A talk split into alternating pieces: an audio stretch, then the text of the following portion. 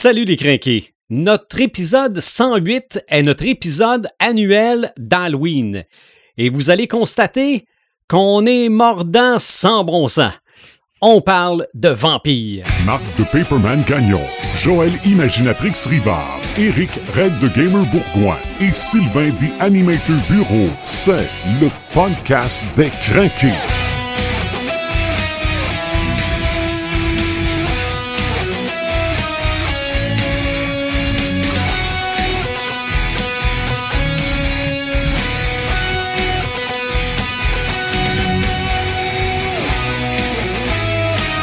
Bienvenue au podcast des crinqués. Encore une fois, on prend un petit thème de rien et on essaie de dévoiler toute l'étendue de ce thème-là dans la culture populaire. Et euh, bon, je ferai un peu de sarcasme parce que c'est encore un gros, gros thème aujourd'hui. On parle de vampires. Salut Paperman. Salut. Salut Imaginatrix. Salut. Et salut Red the Gamer. Salut l'animateur, ça va bien? Ça va bien parce que je sais que tout le monde est fébrile aujourd'hui. Ça fait longtemps qu'on veut parler des vampires. Ouais. Et le, le but aujourd'hui, c'est pas de démontrer l'étendue, c'est d'essayer de se retenir pour pas faire un podcast de 8 heures. Parce que, parce que des vampires, oui, il y en a partout, mais ce qu'on va faire aujourd'hui, c'est quand même démontrer à quel point c'est important dans la culture populaire. Le podcast des crinqués, on peut l'écouter sur à peu près toutes les plateformes de streaming où il y a des podcasts. On peut nous suivre par notre page Facebook, par podcastdescrinqués.website. En temps normal, on est en vidéo grâce à Dr. Phone via YouTube, mais euh, maintenant c'est un petit peu difficile parce qu'on est tous à distance, mais c'est pas grave. On est ensemble pareil pour parler d'un grand, grand thème aujourd'hui. Donc, quoi? oui. Ça va revenir. C'est sûr. C'est sûr. Ah, hey, c'est sûr. là, je, ça commence. Je, je suis un peu comme un vampire. Je t'en manque de sang. Ça, ça, ça me manque, mais, mais c'est le fun, pareil, de se parler là, clair. par euh, technologie interposée. On va commencer par expliquer ce qu'est un vampire, d'où ça vient.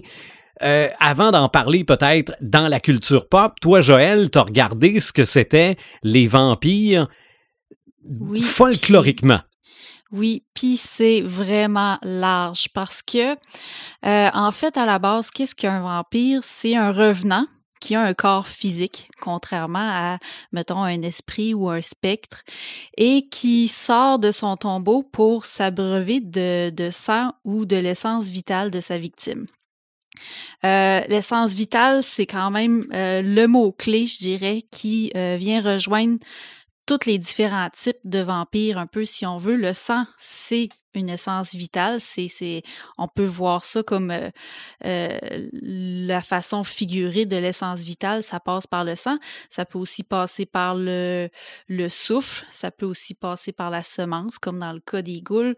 Euh, c'est, c'est, c'est vraiment le mot-clé autour duquel que, que les vampires vont tourner un peu, si on veut. Mhm. Euh, ils peuvent beaucoup se rapprocher des zombies, mais je pense que euh, la principale différence, c'est pas euh, c'est pas tant au niveau du sang, mais c'est au niveau de plus qu'est-ce que ça représente un peu. Euh, le vampire va être plus euh, individualiste, va plus euh, représenter euh, la cupidité un peu si on veut ils vont euh, ils vont s'abreuver de leurs victimes euh, ils vont comme se nourrir se, se, se accumuler des forces aux dépens de leurs victimes aux dépens des autres tandis que les zombies c'est plus euh, un truc collectif un peu si on veut là c'est plus la déchéance de la société. Fait que euh, ça c'est ce qu'on connaît du vampire euh, qui nous a été un peu déformé par toute la littérature puis le cinéma, parce que le vampire, à la base, euh, vient piger ses origines dans plusieurs légendes euh, folkloriques, surtout d'Europe. Ouais. Il faut dire que le terme vampire est un mot qui est quand même assez récent dans l'histoire, euh, qui date des années euh, 1700, qui viendrait d'un mot slave upir ou upir, Euh, c'est difficile euh, de retrouver c'est quoi la, la, traduction réelle de ce mot-là. Il y en a qui disent que ça veut simplement dire sorcière ou il y en a qui disent que ça veut littéralement dire qui se lève de sa tombe et boire du sang. Okay. C'est un peu, euh, c'est un peu détaillé comme traduction littérale. Mais, mais bref, c'est ça. Ça viendrait de, de ces pays-là, de l'Europe de l'Est. Et la créature qui est vraiment à la base du mythe du vampire, un peu, euh, si on veut, ça serait le strigoi, qui vient de Roumanie. Et il faut dire qu'en Roumanie, les gens sont très, très euh, superstitieux. Il y a beaucoup de, de, de, superstitions par rapport à la mort. En fait, si tu si t'as pas une bonne vie, si tu fais des, des mauvaises choses dans ta vie, ou ben non, si tu euh, euh, réponds pas à certains standards, ben tu peux après la mort devenir un strigoi. Et euh, les strigoi, ben c'est justement là des des des revenants qui vont sortir de leur tombe principalement pour aller hanter leur famille, pour aller hanter les, les, les gens qu'ils connaissaient, puis euh, s'abreuver de leur sang. Fait que il y a, y a vraiment beaucoup de, de superstitions autour de tout ce mythe-là. C'est vraiment gros et très présent en Roumanie. Puis même encore euh, jusqu'au 20e siècle, c'était encore très présent, euh, notamment parce que dans, dans les pays de l'Europe de l'Est, euh, eux, leur religion est orthodoxe et la religion orthodoxe, contrairement à la religion catholique, était plus euh, permissive, un peu si on veut, par rapport aux rites euh, païens. Contrairement au catholicisme, que eux, les rites païens, ils ont essayé de les, les, les contrecarrer carrément, mm-hmm. de, de, les, de les bannir, de les punir. Ben, la religion orthodoxe euh, était comme plus souple par rapport à ça. Fait que c'est pour ça que c'est resté très présent dans leur tradition euh, jusqu'à jusqu'à encore aujourd'hui. Puis c'est pour ça que ça les euh, ça les différencie vraiment beaucoup. Puis écoutez, il y avait plein plein de rituels euh, autour de la mort, autour de l'enterrement pour empêcher les gens de revenir d'entre les morts.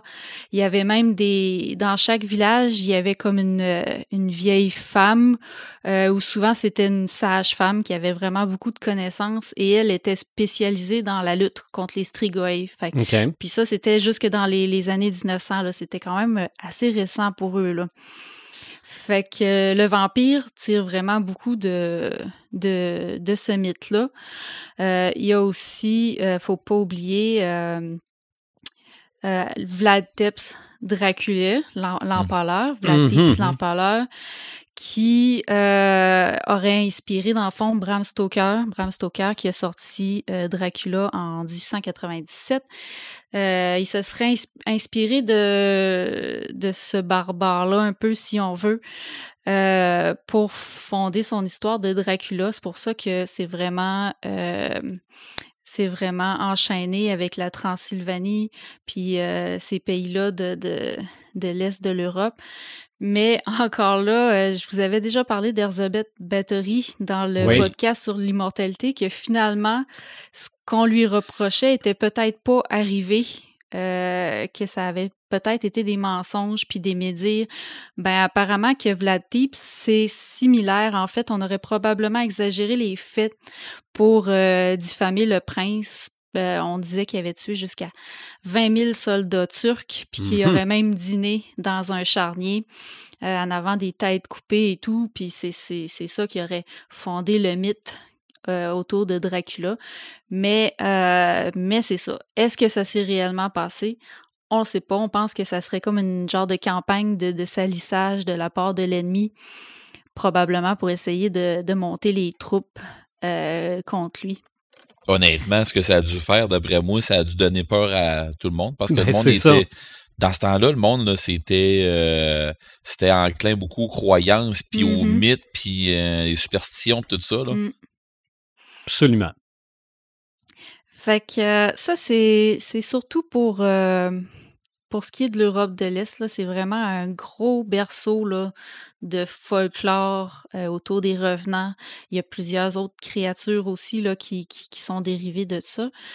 Euh, Puis sinon, si on, s'éloigne un peu ailleurs dans le monde, ben il y en a d'autres types de, créatures un peu euh, style vampirique qui ont aussi inspiré le cinéma puis la littérature plus tard pour que ça devienne le vampire qu'on connaît aujourd'hui.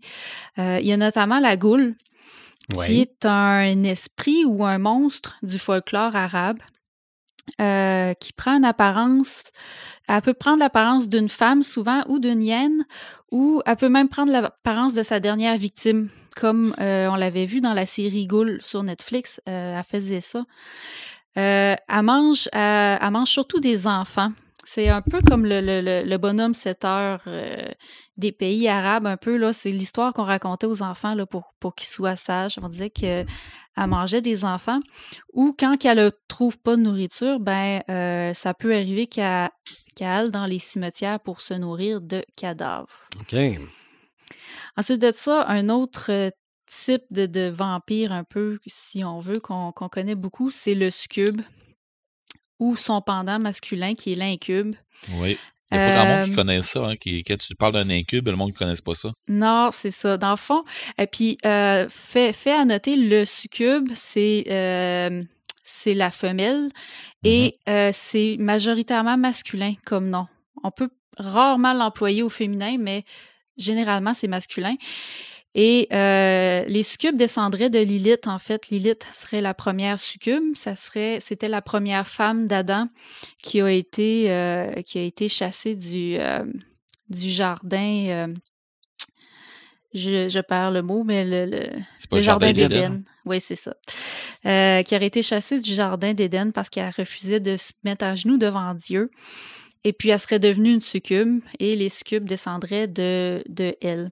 OK. Fait que, puis, dans leur cas, ben, elles se nourrissent de l'essence vitale en s'accouplant avec sa victime pendant son sommeil. Fait que c'est généralement la, façon de procéder. Et on a l'incube qui est le pendant masculin euh, qui, qui fait la même chose. Sinon, ensuite de ça, côté de la Grèce, en fait, euh, dans, les, dans la mythologie grecque, il y a souvent des histoires euh, où est-ce qu'on boit du sang, euh, des, des, personnages qui font des filtres, des, des, potions à base de sang. Mais il y a aussi une créature qui s'appelle la Stridge, mm-hmm. qui est une, une, espèce de femme ailée, qui est un peu en fait le mélange entre la sorcière et le vampire. OK. Fait que. Ce qu'on appelait aussi, je pense, une harpie pendant une secousse. Oui, ça peut ressembler à une harpie. Euh, puis on voit que c'est ça, dans, dans, les mythes qui remontent à euh, avant le 18e siècle et, même, même beaucoup avant, là, euh, vampire, sorcière, euh, vampire, loup-garou, vampire, mort-vivant, c'est tous des trucs qui sont souvent très liés, qui, qui, qui, sont souvent très proches. Mm-hmm. Euh, en Grèce, justement, on a le, le, le vricolac qui, qui ont dit être le vampire grec, mais qui se rapproche plus du loup-garou. D'ailleurs, vricolac en grec veut dire euh, loup-garou. Fait que fait qu'on voit qu'il y a comme il y a comme des liens là euh, entre les différentes créatures fantastiques, là, euh, avant que ça s'aille vraiment défini comme un vampire. Sinon, à part de ça, on s'en va en Asie. En Asie, ils ont une créature qui s'appelle le Jiangqi, qui se nourrit du souffle vital des vivants, qui, se nourrit de l'énergie chi, en fait. Puis, euh, ça, serait un, ça serait une créature qui pourrait être manipulée par un maître taoïste un peu comme une marionnette. Je me souviens d'avoir euh, vu euh, un film là-dessus. Oui, ben ça a été très popularisé, surtout à partir des années 80 au cinéma. Puis il a pris une tournure plus euh, justement vampire contemporain dans, dans les films. OK. Fait que fait qu'on le voit souvent. c'était mauvais.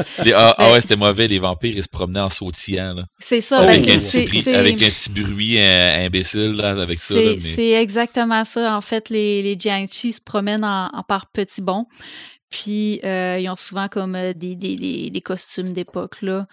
Puis, euh, du maquillage fardé et tout. Fait que ça, c'est ceux qu'on voit surtout au cinéma.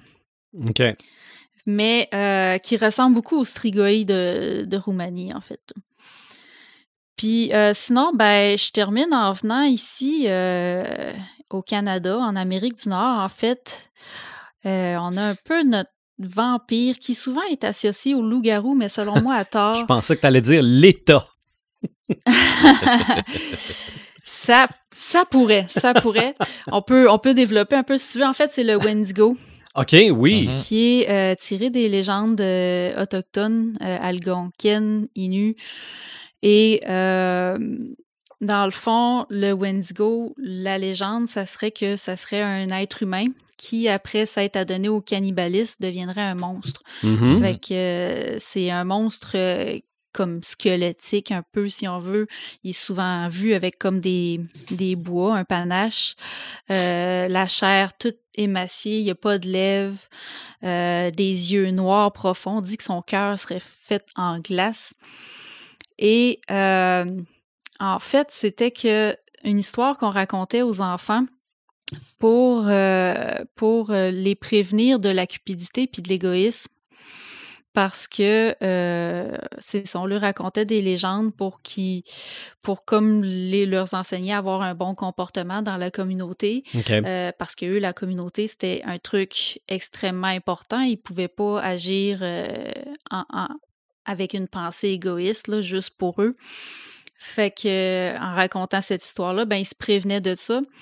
Puis euh, indirectement, ben c'est comme si les, les gens qui, euh, qui, qui avaient de l'individualisme aux dépens des autres, ben ils allaient devenir des Wendigo.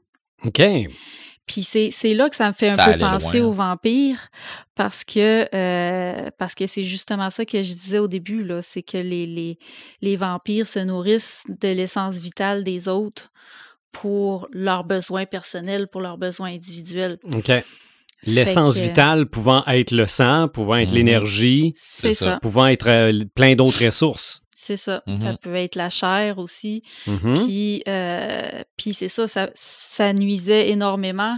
Euh, dans, dans, dans, les Premières Nations, ça nuisait énormément quand un individu décidait de se tourner contre les autres pour en faire juste à sa tête, ben, il brisait toute l'harmonie qu'il y avait dans la communauté, puis euh, c'était, c'était, vraiment pas, euh, ça aidait vraiment pas à leur société.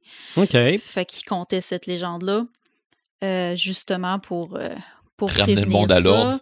Ramener le monde à l'ordre, puis vivre en harmonie un peu, si on veut. Exactement.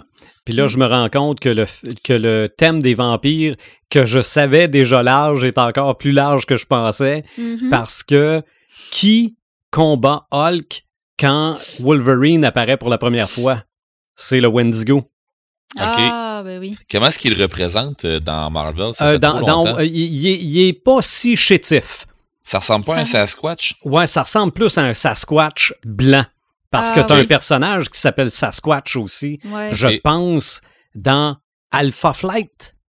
C'est-tu comme ça qu'il s'appelle? Les Canadiens, oui. Ouais, ouais, ouais, parce que ça aussi, c'est un, un personnage canadien, mais le Wendigo, jamais j'aurais pensé qu'il y avait un lien avec les vampires. Parce que euh, je pense qu'aux États-Unis, le Sasquatch puis le Wendigo sont, sont souvent associés mm-hmm. ensemble. C'est ça, le, le, Sasquatch qu'on appelle aussi Bigfoot, là. Mm. Mm-hmm. Pourtant, pourtant c'est, selon à mon, à mon avis à moi, je suis plus un peu enclin comme toi à dire que le, Wendigo, euh, c'est, ça va s'apparenter, selon moi, plus euh, euh, au vampirisme ou à des esprits, mm-hmm. un esprit ou quelque chose comme ça qui, qui va posséder quelque chose dans les gens dans le bois là-bas. on pense que la personne a été possédée par le Wendigo. C'est, ça. Ça, devient comme une punition éternelle. Un peu, ouais. Mm. Ouais, puis d'ailleurs, dans le livre Mort terrain de Biz, euh, c'est une communauté au Québec où est-ce qu'ils euh, ont une mine qui est fermée, puis ils veulent avoir du travail. Fait qu'il y a une minière qui veut venir s'installer qui s'appelle la minière Wendigo, justement. OK. Et le, le, représentant de cette compagnie-là est quasiment représenté comme un Wendigo, là. Euh, comme une personne très grande, très filiforme, sans lèvres, très, très émaciée qui aime beaucoup la viande, la viande saignante et tout. Puis, euh, puis lui, il arrive là pour comme donner des pots de vin à la mairesse, puis euh, tout faire en sorte là, pour que sa compagnie vienne, viennent s'installer dans, dans ce village-là. Ben, c'est un peu l'âme du, vent, de, de, ça ressemble beaucoup à un vampire, exactement. C'est ça, parce qu'il y a le vampire au sens propre, mais le vampire au sens figuré. Exactement. C'est quand on dit que quelqu'un dans notre entourage nous suce l'énergie, on appelle ça un vampire cosmique. oui, oui. Ça, ça, de genre de personne de qui on devrait euh, s'éloigner le plus rapidement possible. Mm-hmm. tu finis brûlé, pour vrai, là, tu finis vraiment brûlé après une journée avec quelqu'un comme ça. Là. Absolument. Absolument, tu deviens émacié, t'as plus de lèvres. Ah, non, non. d'un Wendigo. t'as plus le goût de rien non plus. Là. Absolument. Bref, c'est un peu ça. Euh, il y a vraiment, vraiment beaucoup d'histoires comme ça partout à travers le monde qui ont forgé le, mythe du vampire tel qu'on le connaît aujourd'hui. Euh, moi, je me suis, euh, j'ai fait un peu mes recherches dans un super livre qui s'appelle The Undead, qui est en anglais, par euh, Johan Egerkrans, que j'ai acheté sur la boutique de Grimfrost. Euh, quand, que, quand que ça vient avec la livraison gratuite, là, moi, je me suis garoché là-dessus. Super de beaux livres avec euh, une courte description de, de, chacune des créatures. C'est toutes des revenants. Euh, c'est tous des morts vivants. Puis des super de belles illustrations qui, qui accompagnent chacune des fiches. Puis euh, moi, je m'étais acheté ça parce que c'est vraiment une belle source d'inspiration là, quand, tu, quand tu cherches des créatures des personnages, là, pour, euh, que ce soit pour tes histoires. Mon neveu, lui, là, il s'en sert pour, euh, pour faire ses jeux de rôle. Fait que, fait vraiment une, très belle source. Puis je termine, on va s'en aller peut-être vers la, section plus livre, mais je termine juste en vous disant un petit peu avec les années. Là, je vous disais que le mot vampire t'est apparu dans les années 1700. Mm-hmm. En, dans les années 1800, il est devenu un petit peu plus populaire, notamment euh, grâce à John William Polidori, qui était médecin et ami de Lord Byron, qui était lui ami de Marie Shelley et Percy Shelley. C'était tout leur, leur, petit groupe qui s'était lancé en 1816 un défi d'écrire une histoire euh, d'épouvante alors, Marie Shelley nous avait sorti Frankenstein et euh, John Polidori, lui, nous avait sorti Le Vampire, qui, était, euh, qui avait été publié en 1819 sous le nom de Lord Byron. Il y avait eu un petit. Euh, un petit mésentente là-dessus parce que l'éditeur l'éditeur s'était dit que ça allait plus se vendre étant donné que Lord Byron était un poète célèbre. Fait que, puis sinon, c'est ça, ça a été en 1897, fait que presque 80 ans plus tard que Bram Stoker a sorti Dracula. OK. Qui a vraiment forgé le mythe euh, et le vampire tel qu'on le connaît aujourd'hui. Ben Joël, moi je trouve ça le fun, tout ce que tu nous as amené, parce que, bon, évidemment, on n'a pas la vidéo, là. Moi, je suis en train de boire une coupe de vin de, qui s'appelle Dracula. OK? Le vin s'appelle Dracula et c'est un vin de la Roumanie. OK. Oui, c'est même pas une blague. Quand tu parlais de Roumanie tantôt, je me suis dit, tabarouette, le, le vin Dracula, c'est vraiment un vin roumain. Donc, à quelque part, oui. C'est très imprégné dans la culture roumaine. Oui, absolument, l'Europe de l'Est et tout ça. Là, toi, tu nous as parlé de légendes, mais la plupart du temps, les légendes orales finissent par devenir des écrits. Ben, Paperman, des vampires dans la littérature, il y en a un, deux et 4500. Il y en a énormément. Oui. Hein. Euh, la liste est très longue. Euh, c'est sûr et certain que j'aurais pu faire mon segment en entier sur Dracula de Bram Stoker. Mm-hmm. Tellement euh, l'importance de ce livre-là euh, est immense par rapport au mythe du vampire. Euh, alors, commençons par ce, fameux roman épistolaire-là qui, est paru, comme Joël, l'imaginatrice, nous le disait en 1897. et je, céderai la parole au maître lui-même pour nous expliquer c'est quoi un vampire. Parce que c'est lui qui a mis les bases de, du mythe vampirique de moderne, bien entendu. Je partais pour dire, ah, il est là. il est là, oui, je l'ai fait. J'ai récupéré ses selles, puis euh, ses selles de vie, et puis j'ai fait le, le, le, rituel. puis je l'ai ramené. Non, écoute, je pense que la, la, plus belle description de, de, de, qu'est-ce que vampire dans la culture pop et dans la culture geek. Je pense que c'est lui qui l'a créé en tant que tel. Puis euh, je vais, je vais y citer sa parole. Il va prendre possession de mon corps pour euh, vous dire mm-hmm. qui est Dracula. Alors, comme ça, ça sera beaucoup plus facile ensuite pour en discuter avec vous tous. Alors, il faut savoir que ce Nosferatu ne meurt pas, comme une abeille, une fois qu'il a fait une victime. Au contraire, il en devient que plus fort. Et plus fort, il n'en est que plus dangereux. Le vampire qui se trouve parmi nous possède à lui seul la force de vingt hommes. Il est plus rusé qu'aucun mortel puisque son astuce s'est affinée au cours des siècles. Il se sert de la nécromancie, art qui, comme l'indique l'étymologie du mot, consiste à évoquer les morts pour deviner l'avenir. Et tous les morts dont il peut approcher sont à ses ordres. C'est une brute, et pis qu'une brute. C'est un démon sans pitié. Il n'a pas de cœur. Il peut, avec pourtant certaines réserves, apparaître où et quand il veut, sous l'un ou l'autre forme de son choix. Il a le même pouvoir, dans une certaine mesure, de se rendre maître des éléments, la tempête, le brouillard, le tonnerre, de se faire obéir par des créatures inférieures telles que les rats, les hiboux, les chauves-souris, la paline, le renard, le loup. Il peut se faire grand ou se rapetisser, et à certains moments, il peut disparaître exactement comme s'il n'existait plus. Dans ces conditions, comment pouvons-nous vraiment le vaincre, le détruire? Comment le trouverons-nous? Et, l'ayant trouvé, comment le ferons-nous périr? Mes amis, l'entreprise est ici ardue que terrible, et à songer aux conséquences qu'elle peut avoir. L'homme le plus courageux frémirait. Car si nous échouons dans la lutte, alors son triomphe à lui est certain. Et qu'adviendra-t-il dans ce cas de nous? Pour moi, ce n'est pas de perdre la vie qui me fait peur.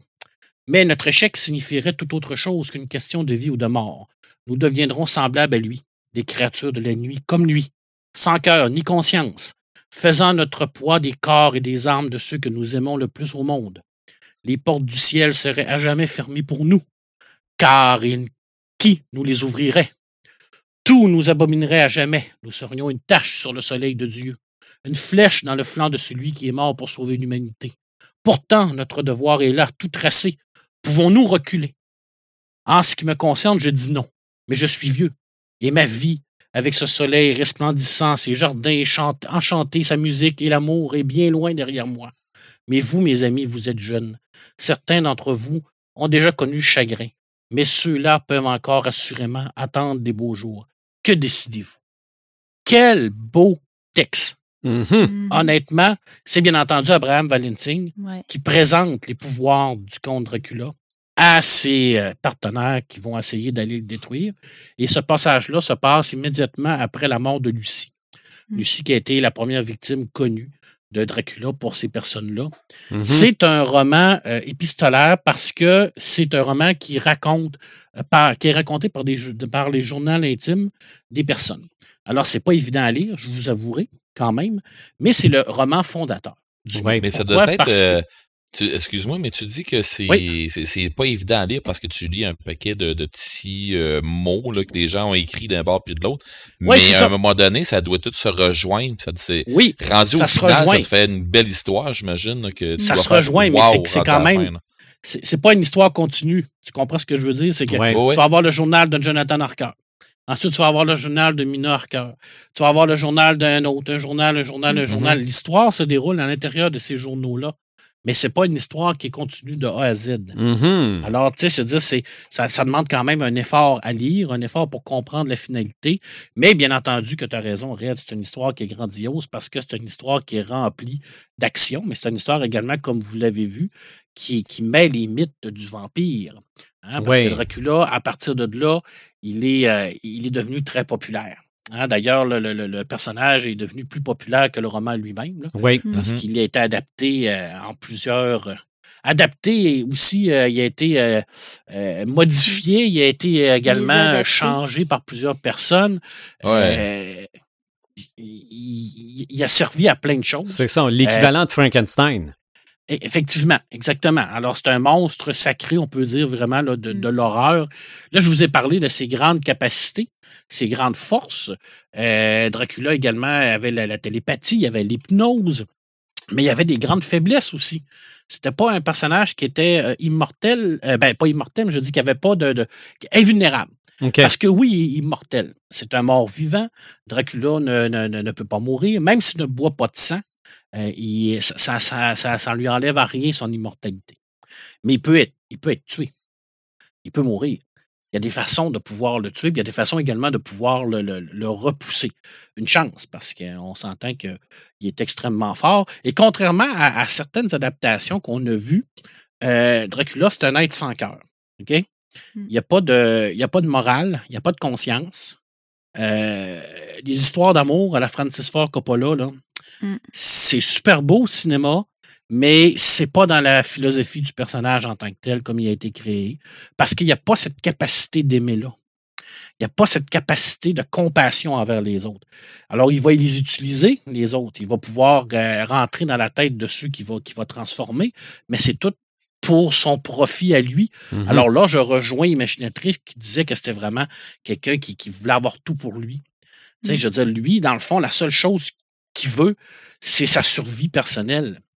Et pour ça, ben, il est prêt à tout faire pour, pour arriver à ça. Puis c'est typique de, de, des conditions vampiriques. Alors, euh, c'est quoi ces grandes, ces grandes euh, incapacités, euh, comme on l'a connu, qui a été modifiée avec le temps? Mais Bram Stoker nous parlait qu'il ne pouvait pas pénétrer chez quelqu'un sans qu'il soit invité. Ça, c'était dans le roman, à la base. Euh, qui pouvait, bien entendu, que dormir dans une terre, une terre qui était consacrée, qui venait de son pays d'origine. Hein, alors, on remonte à pourquoi, je ne sais pas, les circonstances du comment et du pourquoi, là, euh, ne peut pas traverser une eau courante. Ne peut pas non plus traverser euh, une mer, à moins que la mer soit en eau vive. Alors, on se rappelle tous du, fameux, de la fameuse scène du, du Déméter où ce que il y a une immense tempête, où ce qui traverse euh, l'océan pour rejoindre euh, Londres. Ben, c'est ses capacités à, jouer avec les tempêtes qui lui permettent de traverser l'océan. Sinon, il n'y aurait pas pu. Euh, ne, projette aucune ombre, ne projette pas non plus de, de, de, reflet. dans le miroir. il peut. il peut être poussé par, par l'ail, par les hosties. Euh, par l'eau bénite. Ça ne, le tue pas, mais ça, le repousse. Euh, par contre, la façon de lui de le tuer, c'est bien entendu la façon qu'on connaît le, plus de lui transpercer le cœur avec un pieu en bois. Mm-hmm. Chose qui est quand même assez difficile à faire quand on a en face un être qui a tous ces pouvoirs-là. Oui. On s'entend que c'est pas, euh, c'est pas évident à faire. Là. Je veux dire, on ne se le cachera pas. Là. Mais c'est faisable et d'ailleurs, ils le font dans le roman. Alors, euh, bon, les gens mm. qui n'ont pas lu le roman, je viens de vous spoiler. Ah! Je suis sincèrement désolé, mais je vous dirais que Bram Stoker est libre de droit, alors vous pouvez trouver le roman en français, en espagnol, en russe, en chinois, en mandarin, en tout ce que vous voulez, en espagnol. Il est partout sur Internet, puis il est gratuit. Alors, vous n'avez mm. aucune défaite pour ne pas, euh, pas l'avoir lu. Alors, allez-y. Puis la fin, la fin est très bonne, même si on la connaît d'avance. là. Oh, ça ne change rien. Mais de toute façon, on, la sent déjà, cette finalité-là, hein, je pense, Joël, quand on lit le roman. Non, ça, c'est clair que ça. Surtout à l'époque où ça a été écrit, là, qu'on faisait souvent juste des, des happy endings. Mais, C'était pas surprenant, euh, là. Mais euh, une belle fin pareille, là. Ouais. Oui. C'était pas surprenant, mais c'est, la fin est, extrêmement haletante parce qu'il y a, mm. cette euh, poursuite qui se fait, là, puis tu sens qu'il y a vraiment comme un, contre la montre et tout ça. C'est vraiment superbe, la fin. Et euh, Dracula, contrairement à ce qu'on, ce qu'on a vu dans plusieurs films, dans, plusieurs adaptations, euh, ne, redoute pas la lumière du jour. Par contre, dans le roman, il n'a pas de pouvoir. Il s'affaiblit. Il va même jusqu'à ne pas avoir aucun pouvoir lors, lors du jour, mais ça ne l'empêche pas de. Il, il brûle pas à la lumière du jour. Ça, c'était vraiment une, une, faculté qui a été rajoutée euh, par la suite. Euh, de, par, la suite par, par d'autres par d'autres auteurs. Euh, je, t'en parle de d'autres livres. Quel choisir? Hein, parce qu'il y en a tellement. Ben oui. Il y en a pour les adultes, il y en a pour les enfants, il y en a pour la littérature adolescente, il y en a énormément. Alors, moi, j'ai choisi les, les, livres qui sont les plus populaires, qui, qui ont vendu le plus, qui ont été les plus aussi euh, adaptés, tant au niveau du cinéma qu'au niveau de, du, euh, de, l'écran de la télévision ou en BD. Euh, je ne peux pas passer à côté d'Anne Rice. Ah oui. Anne Rice, qui est avec Entretien avec un vampire, entre autres, qui est son, un peu comme son, son, roman fondateur à elle, mm-hmm. vient rajouter un petit côté, je dirais pas romantique, mais un, un côté plus humain elle vient nous, nous parler de, qu'est-ce que le, vampire se rappelle de son avant-vie. Et ça, c'est extrêmement ça parle intéressant. beaucoup d'humanisme. Oui, tout à fait. Parce que le vampire, comme on le connaît, Dracula, on ne sait pas comment il est devenu euh, Dracula. Mm-hmm. Hein, je veux dire, dans le roman, il est Dracula. Bon, dans le film, ils nous ont sorti une patente avec Dieu, et tout ça, là. mais on ne le sait pas il, est vampire, il est vampire. On n'a aucune idée comment il a été fait de même. Il est le même, puis il mange du monde. Puis...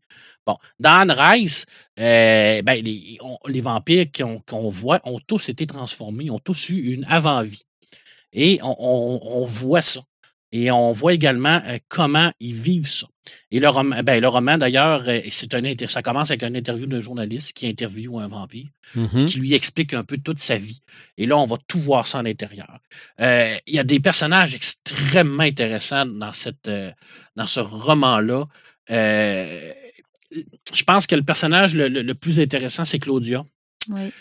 pourquoi? Parce que elle, Anne Rice, avait, avec cette jeune fille-là, qui est transformée très jeune en vampire, qui, euh, qui la condamne à, être euh, éternellement jeune, mais à être éternellement enfant. Mais avec une âme de, de vampire qui, elle, peut avoir 100, 200, 300, 400 ans. Mm-hmm. Alors, c'est une torture extraordinaire, dans le fond. Et ça, on ne voyait pas ça avec, avec, Bram Stoker parce que c'était plus un monstre. Hmm. Tandis que les vampires, dans, dans Anne Rice, ben, comme Joël dit, ben, on, apprend un peu à les aimer. On apprend hmm. à, comprendre un peu. On, pourquoi on a de la compassion menée pour eux. Oui. Oui. Même si c'est des vampires, même si c'est des monstres, euh, même si Lestat, c'est un psychopathe fini, mm. on s'entend que c'est un personnage absolument atroce, euh, mais on s'attache quand même. Il, y a un côté qui vient nous chercher dans cette histoire-là. Puis l'histoire de, de, Claudia est extraordinaire parce que euh, je fais rien qu'imaginer ça, moi, dans ma tête, d'être pogné dans un corps d'un petit garçon de 5 ans pendant l'éternité. Ton esprit, lui, continue à vieillir. Là. Tout ce que tu rates, tout ce que tu ne pourras pas avoir, c'est mortel.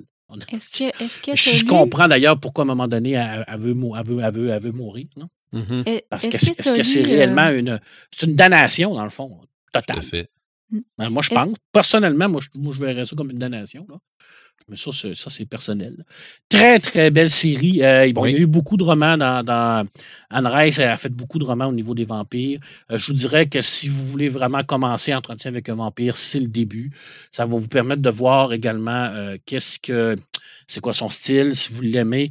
Puis euh, si vous aimez ce genre vampirique-là, mais je pense que c'est un, un must. OK. Joël, qu'est-ce que tu voulais dire? Oui, si tu aimes la version, ben, ben, le côté avec Claudia, justement, est-ce que tu as lu l'histoire de Claudia en bande dessinée? Euh, je la connais, mais je ne l'ai pas lue. Elle était dans ma liste. C'est vraiment un must. Si tu arrives à le trouver parce qu'il n'est plus disponible en librairie. Non, il n'est plus disponible, mais ça, c'est des genres de trucs qui ne euh, qui, qui m'arrêtent pas normalement. Oui, parce qu'elle est cette partie-là de, l'histoire de Claudia a été adaptée en 2013. Quand même assez récent, quand même, aux éditions Pika. Des belles illustrations en plus. Ah, tout à fait. Là, je veux dire, le visuel de tout ça, c'est extraordinaire. Et c'est écrit par Anne Rice. Oui. Alors, Anne Rice va vraiment faire son scénario pour la BD. Et là, bon, on a l'histoire de, Claudia. Moi, c'est sûr que je veux le lire. Ah, c'est sûr, sûr et certain. Il faut que je le trouve. Je vais mettre euh, mes, euh, mes contacts là-dessus. Alors, je vais faire marcher mes contacts, là, puis euh, je, vais, me faire aller là-dessus. Moi, le trouver. on, mm-hmm. est, on est au début des années 2000. Je, je suis encore dans le roman. Il y a une série qui fait partie de la Bitlit. Euh, on pourrait même dire ça un peu de la. la, la, il appelle ça de la fantaisie urbaine, là. Euh, mais c'est un, un, thème. Euh, ça s'appelle la, la, communauté du Sud. La communauté du Sud, nous, on la connaît plus par sa série télévision, télévisée qui s'appelle Blood. Ah. OK, oui. Bon, True Blood, à, l'origine, c'est une série de 11 tomes, 13 tomes de Charlène Arist, où ce qu'on va avoir vraiment une petite communauté qui. Hey, là, faut, je me souviens plus du nom. Ah, comment ça s'appelle le nom? La communauté. En tout cas, bref, ils, vivent dans une petite communauté où ce que c'est géré par les euh, bons temps. une petite ville qui s'appelle, une commune qui s'appelle Bontemps. Et ben, on a le personnage principal qui, est Saki Stackhouse, qui est une télépathe. Euh, plus tard, on va, on va apprendre que c'est une fille. Mais il y a, y a beaucoup de, il y a beaucoup de fantastique à l'intérieur de cette série-là. Et les vampires sont vraiment divisés en clans, très, très rapprochés de Vampire Masquerade que oui. va nous parler tout à l'heure parce qu'ils dominent des places, ils ont leur chef, ils ont leur compte, euh, ils sont divisés vraiment en, plusieurs euh, parties et euh, les, ils, cohabitent avec les humains. Les humains savent qu'ils sont là, les vampires savent que les humains sont là. D'ailleurs, le vent de vampire, c'est une genre de drogue qui permet de booster tout ça. C'est une très, très belle série. C'est une série qui malgré le fait qu'on on pense que c'est un pour un public plus jeune, euh, je, trouve qu'il y a quand même il y a beaucoup d'éléments assez euh, hardcore à l'intérieur de cette série-là. Ben, moi, moi, je euh, peux te dire que Chéri a mangé ça, cette série-là, puis elle fait pas partie des jeunes ben ben. non, ben... les, romans, les romans et la série télé sont pas du tout pareils. Non, effectivement, c'est énorme. Il y a énormément de différences entre les deux. Ils gardent quand même la même prémisse avec le bon temps et tout ça. Là. Mm Même personnage principal, mais il y a beaucoup, beaucoup de, de changement qui, qui s'est fait à l'intérieur de tout ça. Mais ça vaut quand même, c'est une grande série, c'est une belle série papier à lire, en roman. Si vous aimez vraiment un style différent, remarque, là, les vampires ont quand même les mêmes pouvoirs qu'on que, que, euh, connaît, là, avec les mêmes faiblesses là, euh, classiques. Sauf que, sauf que les vampires sont atteints, euh, tu peux les atteindre avec l'argent. Oui, effectivement, c'est ça. C'est un, un, rajout qui a été, qui a été mis. je ne sais pas d'ailleurs d'où ça vient pour la première fois, ça. Parce qu'à l'origine, c'était pas ça. C'était plus, plus relié aux loups-garous. Hein? Oui, oui, oui. D'ailleurs, il y a des loups-garous dans, dans, dans, la communauté du Sud aussi. Il y a des, des change, des change shifters qui, qui, se transforment. Des shapeshifters, il y a un paquet de trucs. Là. Il, y a il y a un paquet d'affaires dans cette série-là. C'est vraiment extraordinaire. Euh, écoute, euh, je termine ma portion euh, livre avec. je ne je peux pas, je peux pas pas t'en parler parce que ça serait vraiment extrêmement euh, inadéquat de ma part parce que même si je n'aime pas ça, ça risque que ça a été un grand phénomène pour la littérature qu'on appelle la cheat lit, la littérature mm-hmm. adolescente, qui est Twilight, la fameuse série Twilight de, de, de, Stéphanie Meyer. Qu'on aime ou qu'on n'aime pas cette série-là, euh, l'auteur, euh, l'autrice a quand même réussi à créer un monde propre à elle, avec ses propres vampires qu'elle a, qu'elle a changés. Et mm-hmm. elle a amené un paquet de monde à lire ce genre de littérature-là fantastique. Et ça, ben, je vais, je vais toujours lever mon chapeau pour ça, même si c'est de la très mauvaise littérature, à mon, à mon avis. Je dis toujours aux gens, ce que vous lisez, c'est pas important. Ce qui est important, c'est de lire. Oui. Ouais. Et voilà. Alors, et euh, cette série-là a fait lire énormément les jeunes, surtout les jeunes filles, et c'est tant mieux parce que ça, a permis également à une, clientèle qui n'est pas normalement la cible euh, de, du fantastique ou de la fantasy, de, se, familiariser avec ça, puis d'aller plus loin dans leur lecture. Ça a été bien entendu adapté euh, au cinéma, qui a quand même été un grand, ben succès. On ne se le cachera pas. Euh, au niveau littéraire aussi, ça a été un grand succès. C'est là que le romantisme a embarqué avec les vampires. Ouais, ben oui, ben là, c'est sûr que d'avoir un vampire. C'est ça. C'est sûr que là, on a vraiment des, une histoire plus d'adolescente. C'est du euh, drama, là, je veux dire. Oui, absolument. avec absolument. puis, euh. Et même que une fanfiction basée sur Twilight est devenue Fifty Shades of Grey. ah oui, c'est vrai. C'est même pas des blagues. Tout à fait. Mais ça, on en parlera dans notre. On avait parlé dans notre, dans notre, euh, notre notre épisode sur l'érotisme. Fort probable, fort, probable. Hein. Mais s'il n'y avait pas eu de phénomène Twilight, il n'y aurait probablement pas eu de troublade à la télé. Non. C'est, à un moment donné, les, le, succès de Twilight a fait en sorte que plein de monde se sont dit Oh, ça nous prend des, ça nous prend des vampires, nous autres aussi, là. Ouais, parce que ça Y a-tu d'autres livres? Y a-tu d'autres livres? Ouais. Oui, ça, ça pogne pour, pour, les jeunes. Mm-hmm. Parce que ça pognait pareil avant. ça pognait avec une clientèle qui était plus vieille.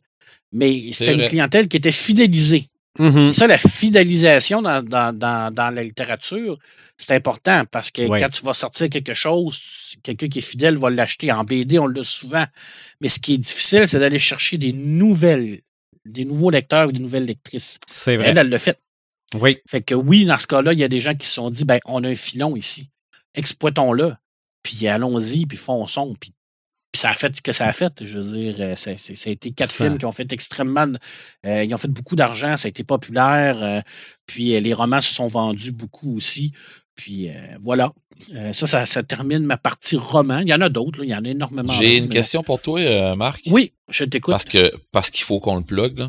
Euh, monsieur, monsieur Lovecraft euh, en a fait des affaires sur les vampires. Non. Et lui, il a fait prendre. Ben, les vampires, euh, on en parle, me semble, dans les. Non, ouais, mais non, c'est pas lui. Lovecraft. OK, c'est. Ouais, Ça a été dans son monde à lui, ouais. ouais dans, dans, son monde à lui, ça a été rajouté par la suite par des gens, les, les, les Star Vampires, par exemple, ou les Fire Vampires, les, les vampires de ouais. feu. Euh, tout ça, c'est des rajouts au mythe plus tard. OK, parce que je me euh, demandais justement d'où ce que ça venait, parce que j'ai pas mal de stocks de lu, puis je me demandais, mais il n'y a rien que j'ai lu qui parlait de ça, à part à un moment donné, quand il parle des sectes de, de, de, de mages puis des affaires de même, j'ai pensé, OK, il y a peut-être quelque chose qui a, euh, sans, sans directement nommer le mot vampire, il y a certaines créatures dans son mythe qu'il a créé lui-même qui va absorber l'essence vitale des gens. Oui ce qui peut se rapprocher au mythe vampirique, comme Joël nous l'a clairement euh, expliqué dans, sa portion, mais il n'a jamais vraiment joué avec ça. Par contre, il s'est intéressé au mythe vampirique. On le sait. Euh, dans sa correspondance, on, la lit, on la voit. Souvent, il va, il va parler de ses recherches qu'il a faites. Euh, peut-être que c'était prévu dans, dans, une, écriture plus lointaine. OK, mais dans le fond, c'est du fan-fiction. C'est du fan-fiction dans son monde.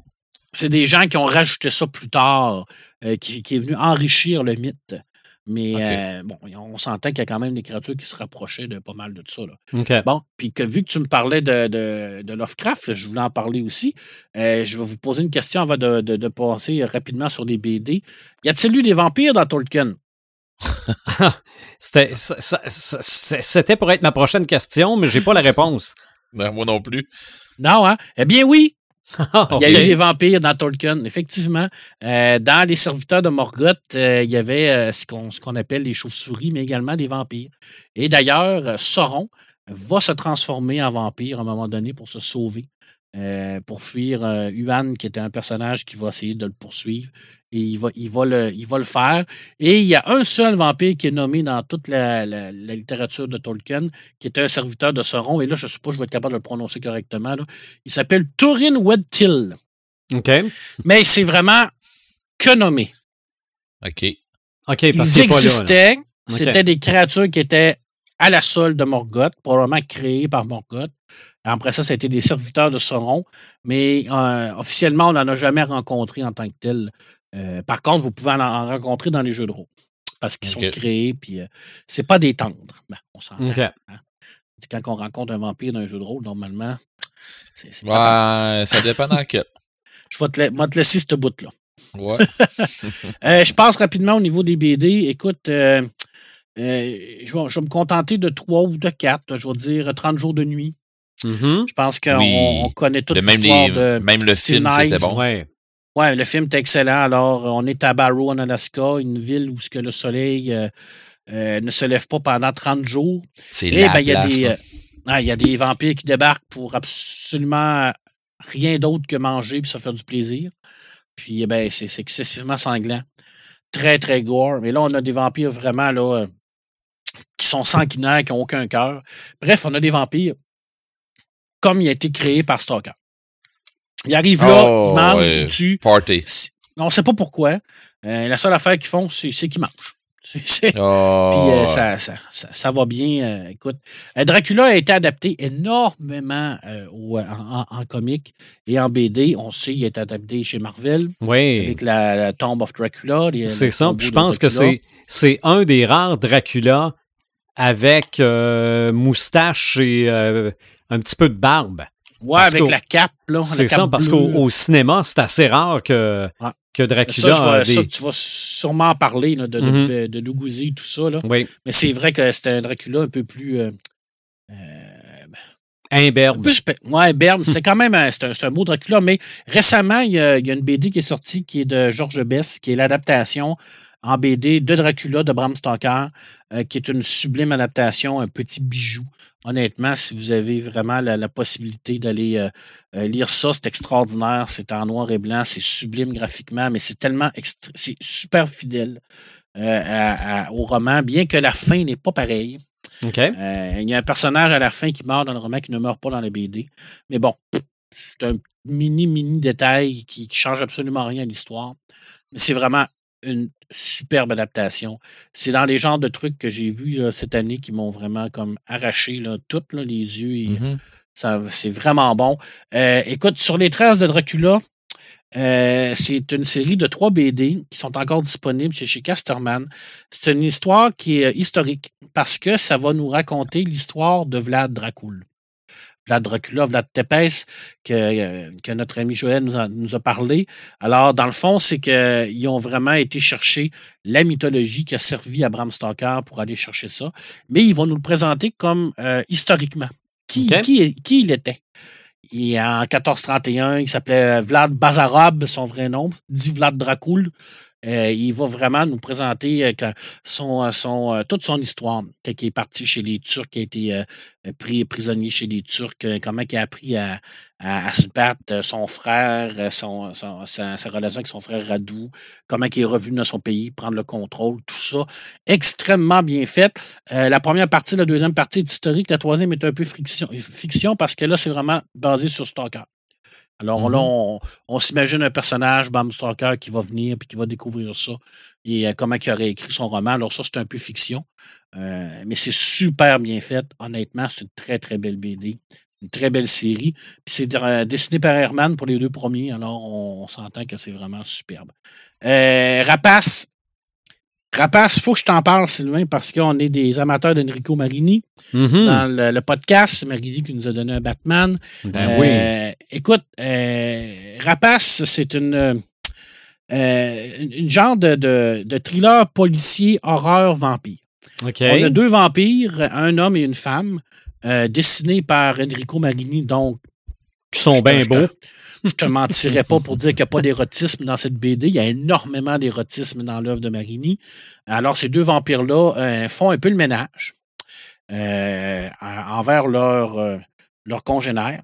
Et puis, ben, on va suivre la, va suivre une policière qui va essayer de, une, détective qui va essayer de, savoir qu'est-ce qui se passe, pourquoi, pourquoi qui, s'en prennent à ces gens-là, puis c'est qui ces gens-là, ces deux personnes-là qui arrivent de n'importe où, qui peuvent euh, marcher ces murs. Puis, il y a tout ce côté-là.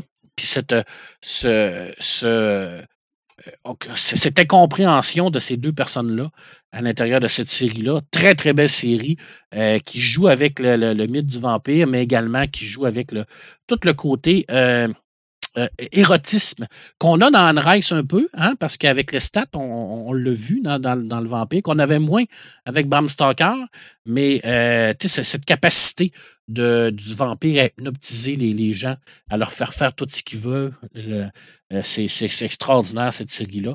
je termine avec deux, deux, deux séries très rapides, Requiem, Chevalier Vampire. Tout ce que j'ai à dire, c'est googlez ça, allez sur Google, faites Requiem, Chevalier Vampire vous allez mhm. voir un truc complètement disjoncté. J'ai déjà complètement capoté. Euh, le personnage principal, c'est un ancien nazi. Ben, c'est pas un ancien nazi, c'est un soldat nazi qui meurt sur le champ de bataille. Et il va être, euh, il va être, il va revenir des morts sur une planète qui s'appelle Résurrection. Et sur cette planète-là, ben, c'est toutes les âmes qui sont vouées à la damnation vont se retrouver sur la résurrection. Et plus tu as fait du mal sur la Terre, plus tu es au gradé sur cette planète-là.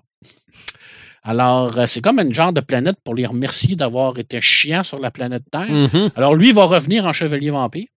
Euh, Dracula est là. Euh, c'est d'ailleurs le, chef de résurrection parce que c'est un, fou malade mental. Hitler est là également. Lui, c'est une goule. alors, ils vont tous être là à l'intérieur de ça. Vampire, loup-garou, les murs, les goules, il y a tout à l'intérieur de ça. Extrêmement violent, extrêmement chargé au niveau du dessin couleur rouge, noir, c'est angoissant, c'est super euh, étouffant comme ambiance. Euh, c'est complètement capoté. C'est capoté parce qu'il n'y a pas de. C'est quasiment fait pour, pour, pour, mettre du monde en, pour mettre des vampires en train de tuer des gens. Là. Je il y a comme un genre de trip à l'intérieur de ça. C'est pas fait pour tout le monde, je, je, je, vous, je vous avertis. C'est pour un public fortement averti. Parce qu'il y a beaucoup de gore, parce qu'il y a beaucoup de situations euh, qui sont euh, très adultes. parce que c'est des personnages qui sont historiques, qui sont revenus dans ce monde-là, puis qui ont un peu comme le, bon côté. Là. Si on s'entend, là, il est clair qu'il revient là, vu qu'il a tellement fait de morts sur la planète Terre, mais c'est quasiment comme un dieu. C'est un peu dérangeant. En, tant que lecture, là, tu te dis, c'est enfoiré, moi, je, je, je, préférerais qu'il soit en enfer en vrai, là, mais tu sais, ben, ah, il joue avec ça. Il joue à l'intérieur de ça, mais même le personnage principal, c'est un ancien nazi. Fait qu'en même temps, tu te dis, ben, tu pourquoi qu'il revient en chevalier vampire? Moi, je, l'aurais fait revenir en gros tas de marbre, là, mais ça, c'est personnel à moi. Mais c'est vraiment dérangeant comme lecture. C'est ça, ben, c'est le but. Oui, ben oui, c'est le but, c'est tout à fait le but. Puis je te termine parce que j'ai quand même pris un petit peu de temps euh, avec euh, la plus grande série de tous les temps en bande dessinée qui est Le Prince de la Nuit de Yves Wolf.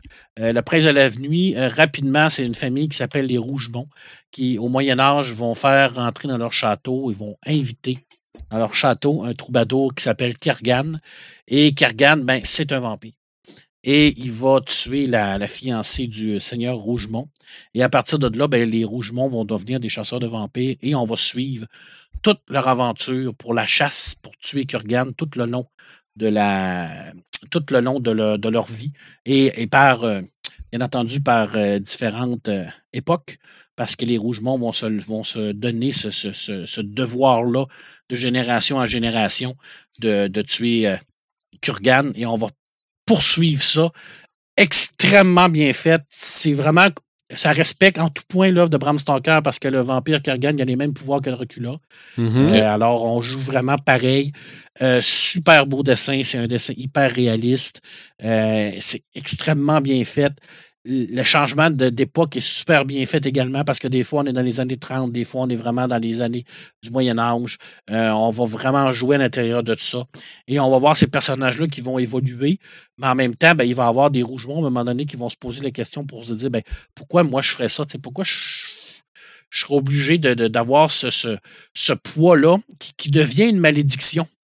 Et à un moment donné, ben, ils se rendent compte que le chasseur devient un peu comme, euh, comme le monstre.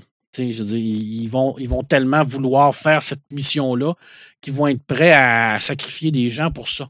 Mais en faisant ça, tu deviens toi-même un monstre. Mm-hmm. Alors, il y a le mm-hmm. dilemme également qui joue à l'intérieur de tout ça. Alors, écoute, c'est une superbe série euh, en neuf tomes.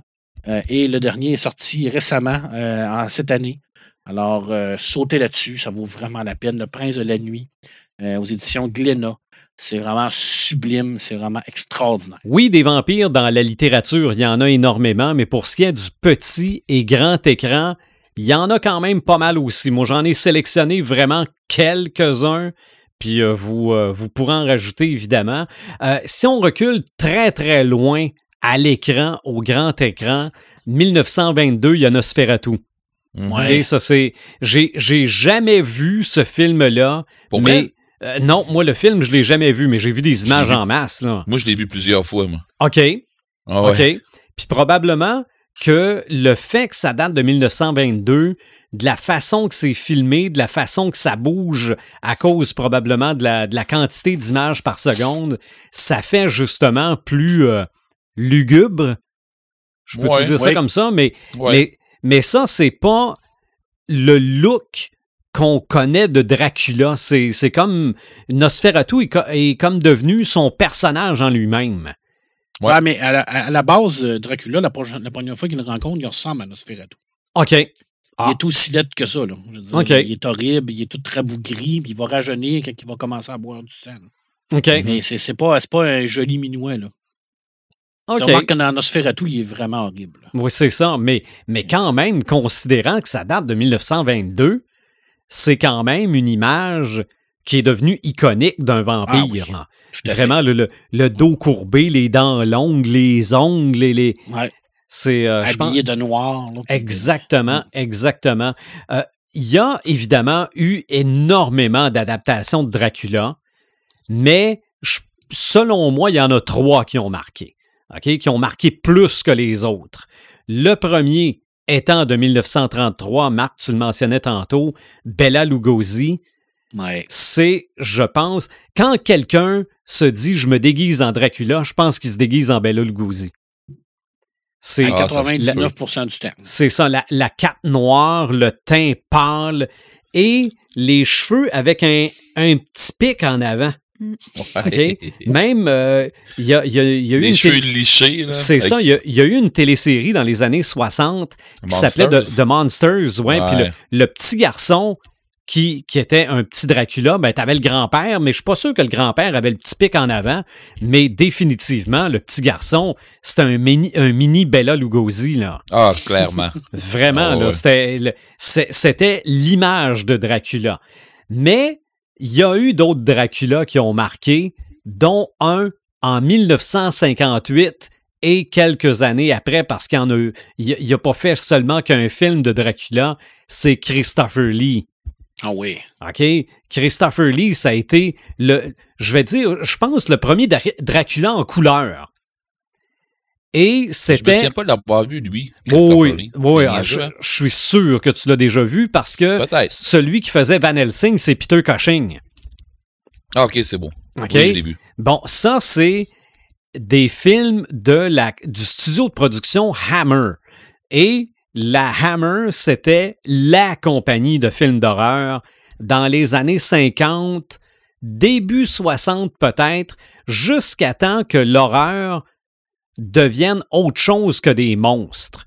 OK? Quand, quand on s'est mis à mettre le diable, quand on s'est mis à mettre des tueurs en série, là, la, la Hammer s'est disparue dans le décor, mais quand c'était des vampires, quand c'était des monstres, quand c'était des, des, des loups-garous, Frankenstein. hein. c'est ça, c'est, c'était les films de la Hammer, puis à travers, tu mettais deux, trois belles madames légèrement vêtues et les salles étaient pleines.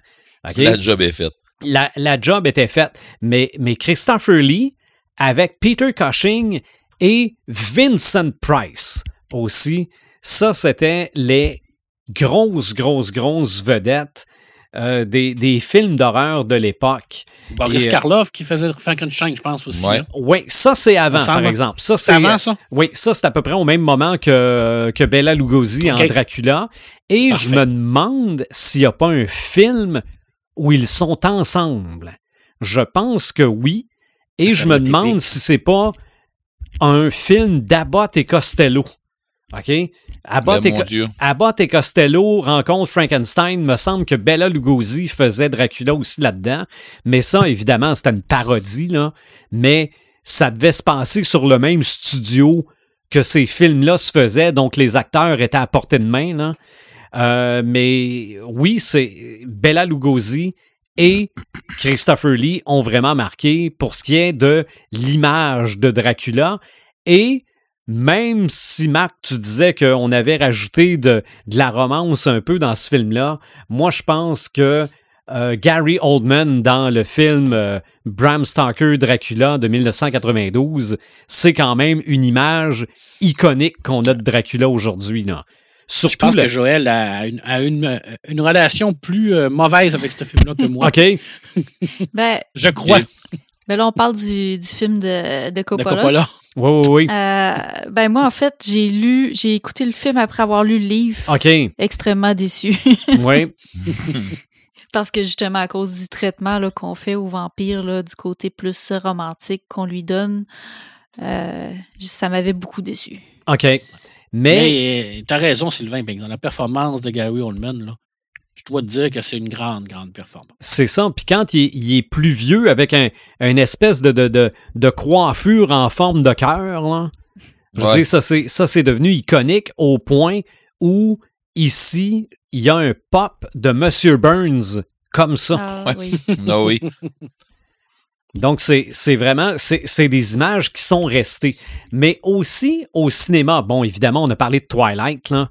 Regarde, Ouais. ça, ça a été, ça a été un phénomène. Mais qu'est-ce qui a démontré qu'on pouvait faire des films Marvel qui a de l'allure? Blade, Exactement. C'est exact. qui est le premier du euh, MCU. C'est vrai, c'est vrai. Ben, en fait, c'était- c'était-tu par Fox, Blade?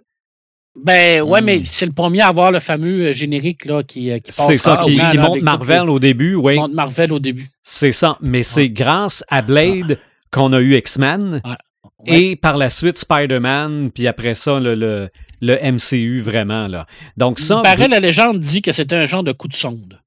OK. Je sais pas si Ah, c'est vrai, là, mais il peut- Ouais, ben, il y, a, une légende urbaine qui dit que Marvel aurait comme tenté un coup de sonde, mais je ne sais pas si c'est vrai. Là.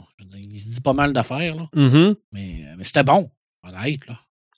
Ah oui, absolument. ben, le premier Blade, de toute façon, la, c'est, je pense c'est la séquence au début du premier film dans une discothèque. Ah ouais, le Bloodbath. C'est ça, ah avec euh, la, la, fameuse chanson de, de, de la... Confusion. C'est ça, de New Order. Ouais. Euh, euh, on entend ça encore aujourd'hui, puis on entend Blade, là. C'était violent, cette scène-là. Là. C'est ça. Ah Donc, pour, pour ce qui est du cinéma, moi, moi c'est ce qui retenait mon attention, mais évidemment, l'entretien avec un, un, vampire, ça a été un gros film aussi. J'ai tellement adoré ce film-là. Là. Oui. Ben, il y a la, reine, la, reine, des damnés aussi, mon Dieu. La, la, la, trame sonore de la Reine des damnés. Nous autres, on est, puis qui a été faite par Jonathan Davis dans le film tout le long. Mm-hmm. C'est le chanteur de Korn qui, mm. qui chante, euh, ben, qui fait la voix de l'estat dans le film. OK. Euh, parce que la, sur la, la, la, la, discographie, pas la discographie, mais sur la soundtrack, euh, c'est vraiment les groupes qui vont jouer, genre Disturb qui va chanter, puis, puis ainsi de suite mais il y a quelques tunes que c'est Jonathan Davis qui va chanter aussi, quelques-unes. Par contre, dans le film, c'est Jonathan Davis tout le long. Et euh, je me souviens, moi, quand je l'ai vu, je l'ai vu à Québec.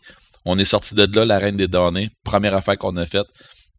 J'étais avec la mère de mes filles. On a appelé WHMV, parce que dans ce temps-là, ça mhm. existe encore. On a appelé WHMV puis on a demandé est-ce que t'as la, la discographie, est-ce que t'as le soundtrack de ce film-là? Ils ont fait c'est quoi ce film-là? Fait que, ok, tu l'as pas pour vrai, tu sais pas c'est quoi. Fait que quand, je, quand je l'ai eu, oh my god. Ça a joué, ça a joué, ça a joué. Et c'est encore dans mes compilations de, de, de métal, euh, du new metal un peu. C'est encore dans mes compilations. Là. Mais c'est vraiment bon. Il y a beaucoup, j'entends souvent des tunes de Korn qui ressemblent vraiment aux tunes du film que mm. tu vois que Jonathan Davis, ça a suivi le groupe par après. Là. Mm-hmm. Ah oui. Ah oui, vraiment beaucoup. Oui. Ouais, oui. Euh, d'autres suggestions de films, moi je vous laisse aller. Ben, Morbius qui s'en vient. Oui, c'est vrai. C'est vrai. D'ailleurs, un personnage de BD aussi. Oui. Euh, Dracula 2000. Ah oui. D'ailleurs, dans Dracula 2000, c'est dans ce film-là qu'on voyait l'origine de pourquoi que l'argent euh, tuait les vampires. Ah oui? Ah oui, c'était la affaire des drames de deniers, là. Ça, ça revenait à Judas qui avait ah, accepté l'argent euh, ah, pour sa trahison. Puis Judas aurait été le premier vampire après s'être suicidé. Ah! Ah, oui. Il y avait quand même du bon dans ce film-là. ah, mais c'était intéressant, c'est vrai. Ouais, mais je me souviens pas. Ça a une logique quand même. Mm-hmm. C'est le seul bout du film que je me souviens. qui, était probablement le meilleur. Probablement, oui. Euh, dans, les dans les séries, il y a eu euh, Vampire Diary. Oui, qui A pogné, qui a pogné beaucoup. C'est ça. a eu pas mal de saisons. Oui, 2009 à 2017. Oui, je pense que oui. Puis il y a mm-hmm. eu euh, ben, True Blood, bien entendu, on en a parlé tantôt. C'est ça. Oui. Ça a été de la bombe. Buffy. Buffy. C'est ça, non, ça, euh, Buffy contre les vampires, on n'a pas le choix d'en parler. Malgré que c'était pas toujours des vampires. non, mais c'est parce que ça dégénère à un moment donné. Ça, dans la première saison, c'est des vampires. C'est ça, mais c'est que la série finit par devenir une espèce d'anthologie de tout ce qui est horreur. Parce qu'il ah que il y a eu un méchant à un moment donné que c'était clairement Freddy Krueger. Là. Ah euh, fait qu'il y avait comme toutes les tous les codes des films d'horreur se sont retrouvés dans des épisodes de Buffy. Mais oui, c'était définitivement contre les vampires. Et en tout cas, ça, a eu un succès assez intense. Non? En quelle année ça, Buffy? Ça, Buffy, c'est 97 à 2003. Okay. Parce que, je parlais tantôt de, Twilight, ce qu'il appelait la cheat littérature et tout ça. C'est ça. Mais Buffy, c'était ça un peu aussi. oui, c'était très, très ado. C'était vraiment de l'horreur, du fantastique, mais plus pour un. des, des, pour adolescents. C'est plus pour grand public un peu plus. C'est ça, c'est ça. Ben, c'est le même public que, bon, euh, admettons, des séries comme Teen Wolf. C'est ça. Euh, sauf que là, on parle de loup-garou. Ou peut-être, euh, ça aussi, je l'avais dans ma liste, le Shadowhunter. Mm OK, Shadow, Hunter. Shadowhunter, c'est une série télé, mais c'est basé. Attends un petit peu. Je, pense que les romans s'appellent La Cité des Ténèbres. Ça se peut-tu? Parce qu'il y a eu un film qui s'appelait La Cité des Ténèbres. Ben, dans pas rien qu'un. Euh, en film, je pense qu'il y en a eu juste un. Ben, mais ça, ah, ouais, peut-être. Puis après ça, c'est devenu la série Shadowhunter.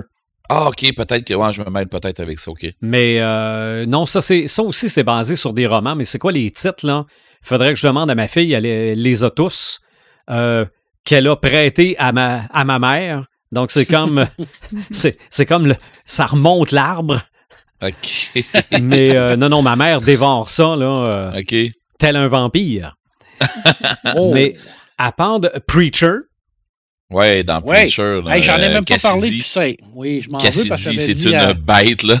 Ah, J'avais dit à, Voyons qui qui avait passé un commentaire sur notre page Facebook qui nous avait dit Cassidy, c'est vrai, t'as raison, Red. C'est vrai. Mm-hmm. Cassidy hot.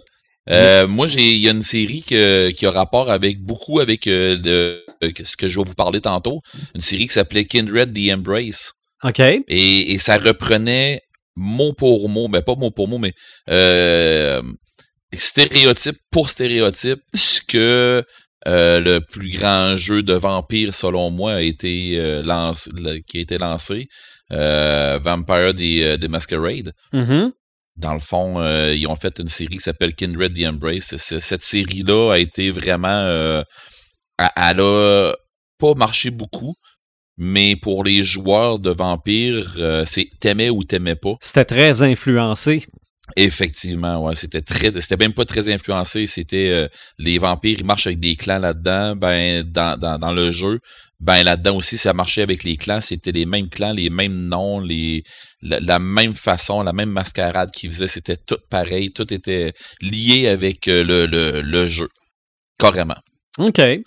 Oh ouais, c'était au moins quelque chose qui marque, qui part avec un jeu qui était quand même pas pirement fait, mais que à cause des, des, des codes d'écoute, à cause de, de, la Fox, à cause de ci, à cause de ça, euh, à, un moment donné, euh, ça a planté, puis euh, c'est ça. Et évidemment, je pense que Netflix a une excellente série qui s'appelle Dracula aussi. c'est pas tout le monde qui l'aime, je pense. Moi, je l'ai pas vu. Je l'ai pas vu, mais les commentaires autour de notre table virtuelle ne sont pas nécessairement élogieux. Ben, tu, vois, je l'ai, ben, tu vois, je l'ai, je, l'ai vu au complet. Il, y a des, il y a des affaires qui m'ont dérangé. Ben, non, je dirais pas dérangé. Il y a des affaires que j'ai faites, ah, OK. Puis il y a d'autres affaires que j'ai faites, bon, ben, cool. Mais euh, cette série-là aurait pu finir bien avant ça. Là. OK. Tu sais, euh, pour vrai. ah, non, mais tu sais. donnait tellement de goût de l'écouter, la fin. C'est incroyable. ah, mais c'est parce que, tu sais, à un moment donné, Dracula aurait pu faire Bon, ok, sécuré, euh, je te finis ça, là. Bon. ah, regarde, pour vrai, là, euh, mais bon. Donc, euh, si vous avez d'autres idées de, de, de séries ou de films, là. Dans les séries, récemment, euh, il y a Nosferatu, qui est euh, l'adaptation du roman de Joe Hill. OK. Euh, que j'ai écouté seulement quelques épisodes, là, une journée que c'était en débrouillage, pas en débrouillage, mais en rafale, sur, je pense que c'est sur Showcase que ça passe. OK. Ou AMC. Mais ça a l'air d'être une très, très bonne série. Ouais, ben je l'avais Showcase sur Crave, puis j'ai vu, vu ça passer, me semble. Ouais, puis euh, il y a un petit euh, il y a un petit garçon vampire là-dedans qui est assez freak. Puis ça tourne euh, ça tourne autour dans le fond le vampire, il y a comme une voiture. Puis c'est un peu comme si son essence vitale, l'essence vitale du vampire était était liée à la voiture là. Si si si on si on essaye de brûler la voiture ou quoi que ce soit, ben le vampire il brûle aussi. Fait que ça, ça a l'air d'être une série assez intéressante. OK. Ben, il y a une série de dessins animés également sur Netflix, assez gore. Euh, j'en parle pas trop parce que j'ai l'impression qu'on mm. va parler de ça dans le prochain segment. C'est Castlevania. Ouais.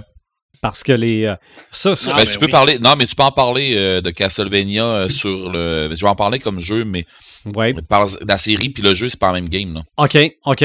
Ben, en tout cas, oui et non, là, mais bon. Euh. Mais c'est sûr, moi, j'ai vu uniquement la première saison, mais c'est. C'était gore pour. Euh, c'est pas des, des, dessins animés du samedi matin. Là. Effectivement, c'est de ça. Non, non, c'est. Euh, mais c'est les mêmes personnages du jeu. C'est ça, ah oui. Oui, oui. Mais c'est plus. on, on s'en va plus vers l'animé que, que le comique du samedi matin. Là. Ah, tout à fait, là. C'est pas. C'est pas la même catégorie, c'est pas la même ligue, là. Mm-hmm. Vraiment pas, là. Mais Red, est-ce qu'il y a mm-hmm. moyen d'avoir l'impression d'être un vampire, c'est-à-dire dans les jeux ou peut-être même mm-hmm. dans euh, peut-être même dans le grandeur nature? Ouais, ouais, ouais. Ben, euh, dans les jeux, euh, écoute, c'est pas tous les jeux qui, ont bien vieilli. OK. Et c'est pas parce que c'est un jeu de vampire que c'est nécessairement bon. OK. Et, et euh, tantôt, je disais qu'il y avait eu euh, une série qui a été euh, fortement, ben, pas fortement, mais qui a été, qui a, été copiée sur un des jeux de, de rôle. Un des, des jeux sur table comme Donjons et Dragons, on va dire. Là qui a été qui, qui avait été parti là-dessus. La série a super, était vraiment excellente. Mais quand tu te ramasses avec un jeu, euh, un jeu de vampire qui s'appelle Blood Rain, que tu fais OK, euh, c'est une histoire d'une madame qui est vampire, le Blood Rain 1, 2. Ils ont fait des films avec. Euh, c'est vrai, ben oui. Avec une, en tout cas, ils ont fait un film, là, je, je sais pas s'ils en ont fait deux, mais il me semble que oui, mais à part que la madame était jolie puis qu'elle elle montre beaucoup ses attributs, le restant, euh, c'était mauvais. C'est le Ah non. C'est Non, non, non. C'est style de Blood Rain, là. C'est un style de, de, de, de, vent, de, de vampirette là, qui pète des gueules là, à, à coups de botte d'en face. Là. Mais tu sais, c'est que à des grands, à des, des genres de, de tomfa, mais c'est des grandes lames, puis elle se bat avec ça. Puis en tout cas, gars, ah, c'est mauvais. Mais, c'est vrai qu'on n'a pas parlé de Vampirella. Non, ah. je sais bien. mais Vampirella, c'était une autre affaire, ça. Mais bon.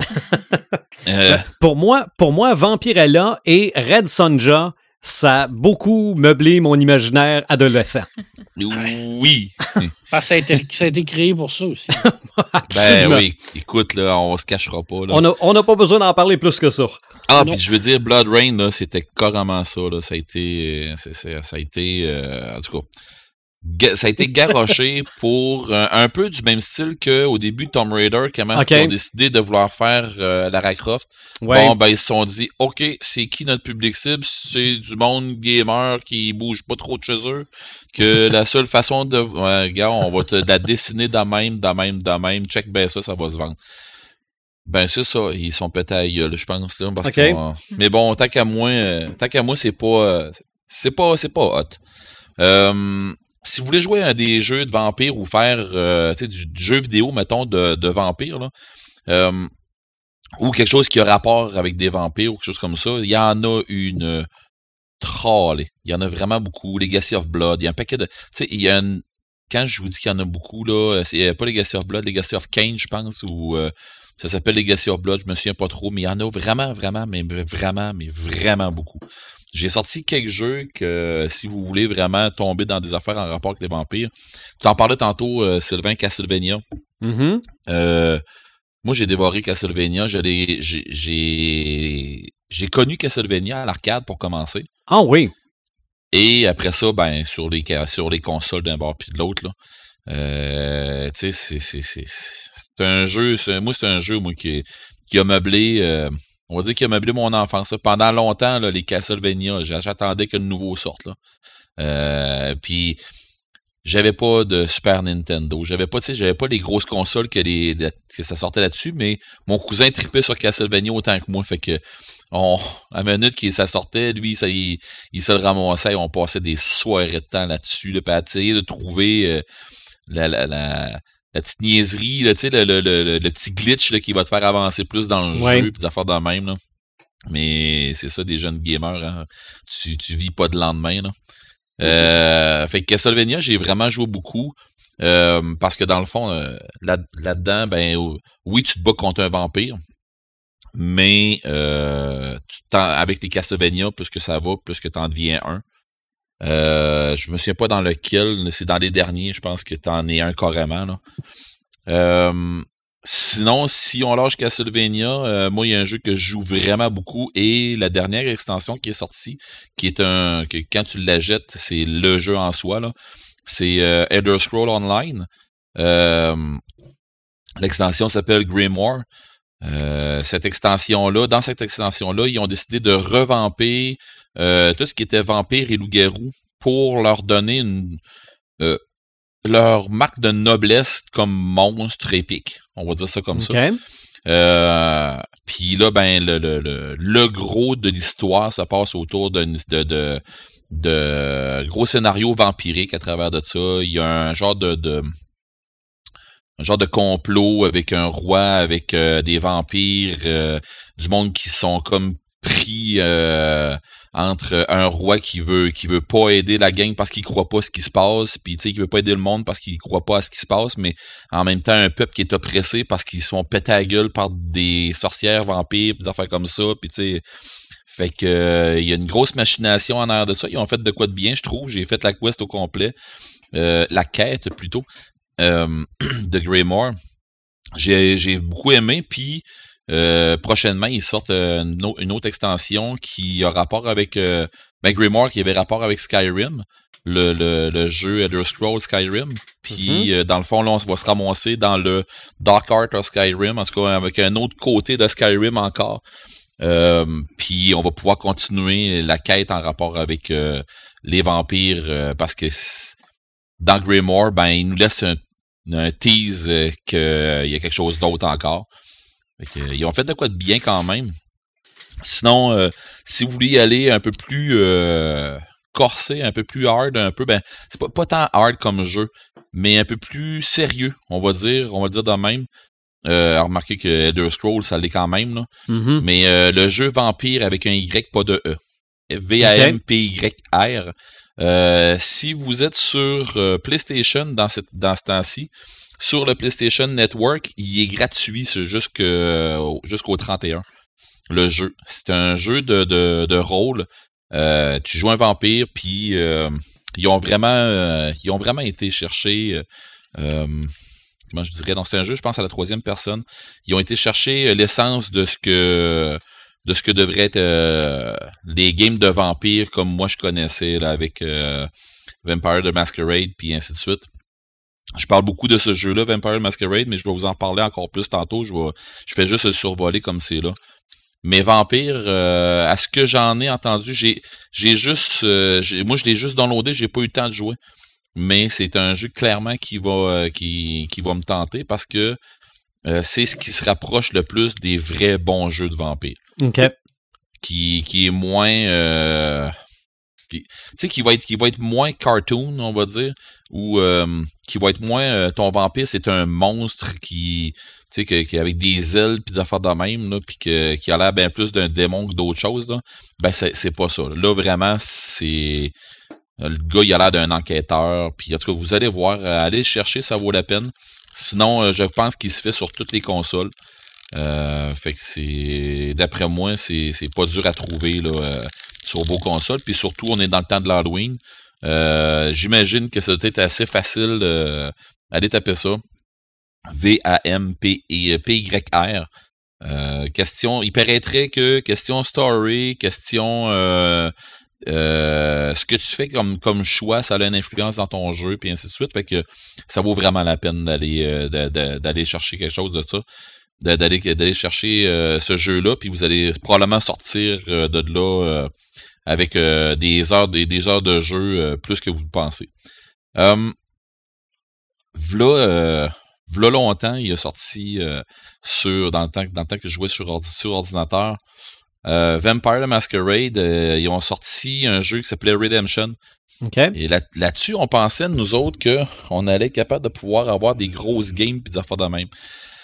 C'était rough un peu pour l'ordinateur dans ce temps-là. C'était pas.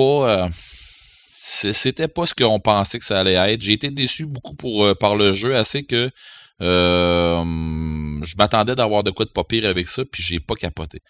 Par contre, ce qu'il y avait avec ce jeu-là, si je me trompe pas, c'était c'était dans celui-là où on pouvait on pouvait se ramasser avec un maître de jeu et le maître de jeu pouvait nous faire une game. Mais je me, j'hésite entre ça et euh, Vampire the Masquerade CD-ROM où il y avait des feuilles de personnages, puis où il y avait un character generator, puis ainsi de suite. Mais il y en a un des deux, en tout cas, qu'on était capable de faire une game. Un peu du même style que euh, maintenant les jeux, les, les gens vont jouer sur euh, Roll20 ou quelque chose de genre. Ouais. dans le fond, ce qui se passe, c'est que on était capable de pouvoir monter une game en tant que maître de jeu pour pouvoir puis inviter les gens dans un salon. ben, je dis dans un salon virtuel, et on était supposé, on était supposé de pouvoir envoyer des images en rapport avec les, les notre game dans le fond, mais que les joueurs pouvaient interagir là-dedans. Tu sais, tu pouvais par, ordinateur. Fait que c'était supposé d'être ça. On n'a jamais été capable. Je sais pas pourquoi. Euh, peut-être qu'on s'est juste pété à la gueule puis qu'on s'était on, ne savait pas comment euh, vraiment le, configurer. Mais on n'a jamais été capable de vraiment de sortir de quoi bien de, de, de ça. Fait qu'à un moment donné, ben tu t'écœures, tu sais. Euh, sinon, ben Vampire the Masquerade ont sorti un jeu. Ben, ils, ont sorti Bloodline 1, mais j'ai de la misère à mettre la main là-dessus. Ils ont, et, et, ils vont sortir en 2021 Bloodline 2. Et euh, pour les vieux joueurs de Vampire, euh, ce que j'ai compris, c'est que c'est un jeu qui est assez euh, qui est assez attendu. J'ai pas assez suivi ça. pour la simple ben pour la raison que je vais vous expliquer tantôt en rapport avec le jeu de, rôle. mais j'ai arrêté de, suivre ça parce que je pensais que la licence était morte. OK. Puis dans le fond, ce que j'ai su avant que notre feu eBay Game ferme, jasais avec euh, les commis là-bas, puis ils m'ont dit écoute, euh, Eric, euh, Vampire the Masquerade, il y a beaucoup de gens qui attendent ça, au même titre que Werewolf qui, s'en vient aussi. The Apocalypse puis tout ça, et ça s'en vient aussi au même titre que Vampire. Fait que ils ont dit tu vas tu vas triper parce que tu es un vieux un, vieux de la vieille de ces de ces jeux-là, c'est sûr que tu vas vouloir avoir ça. Mais là, ben finalement, j'ai, je vais l'attendre dans les dans les nouveautés là, probablement sur les nouvelles générations.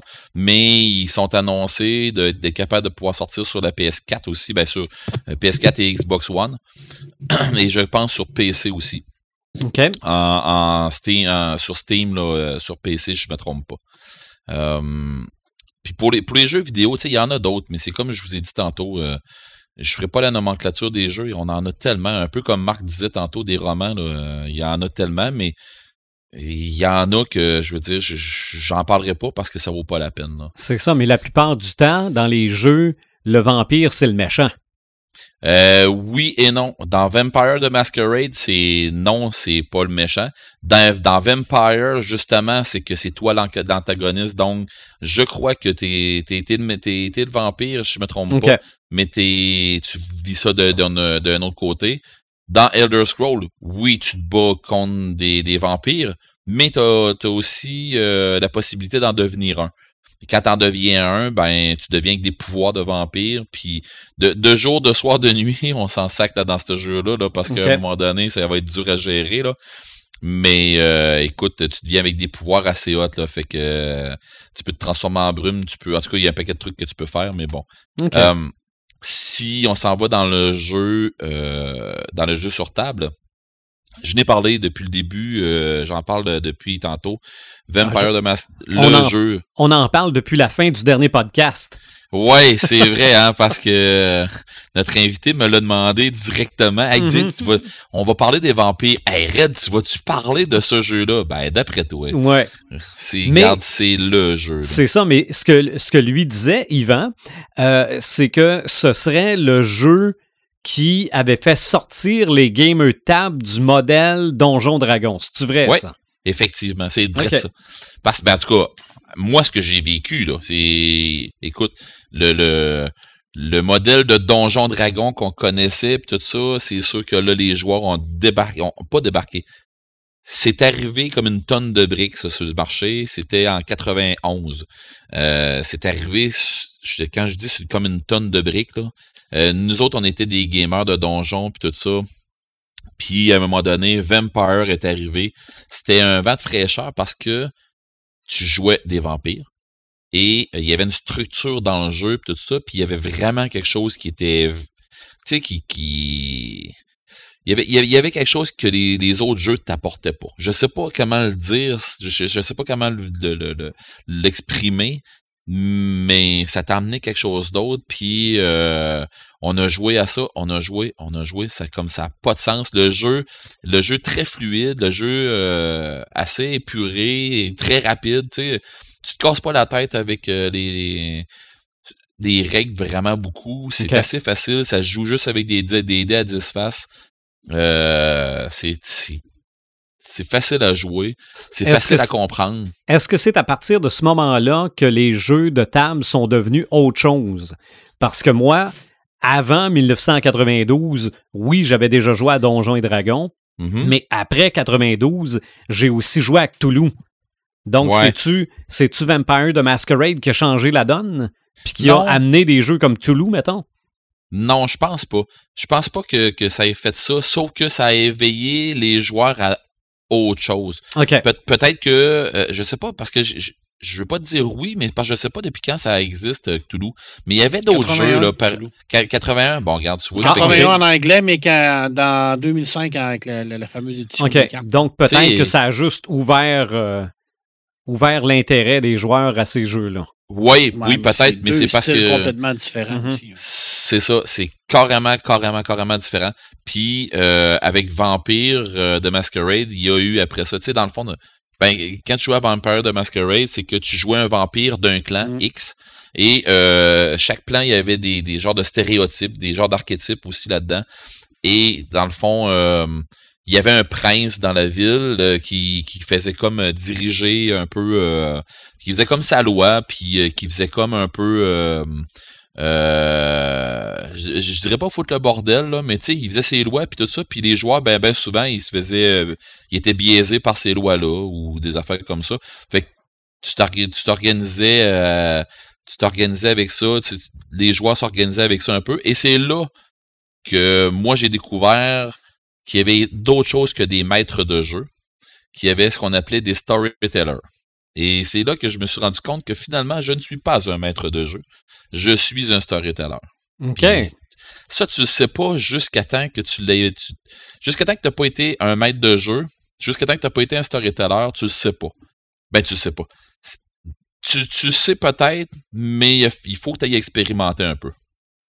Tu sais, euh, c'est c'est pas la même façon de, de, de raconter ton histoire. C'est pas la même façon d'intégrer tes joueurs. C'est il y a tout un paquet de trucs qui changent. Et dans Vampire the Masquerade, il donne un peu comment est-ce que devraient être tes games, comment devrait euh, devrait s'en aller ton scénario, puis ainsi de suite. Puis là après ça, ben tu tu déboîtes ta game. tu tu t'en vas avec ça, puis ça va rouler tout seul. Fait que, tu sais, ça, ça a amené un autre une autre euh, version du, du jeu sur table, puis euh, une autre façon d'approcher le jeu sur table, selon moi. Puis tu sais, Marc, je sais pas toi comment, en tant que gamer, comment est-ce que tu as vécu Vampire quand ça a commencé?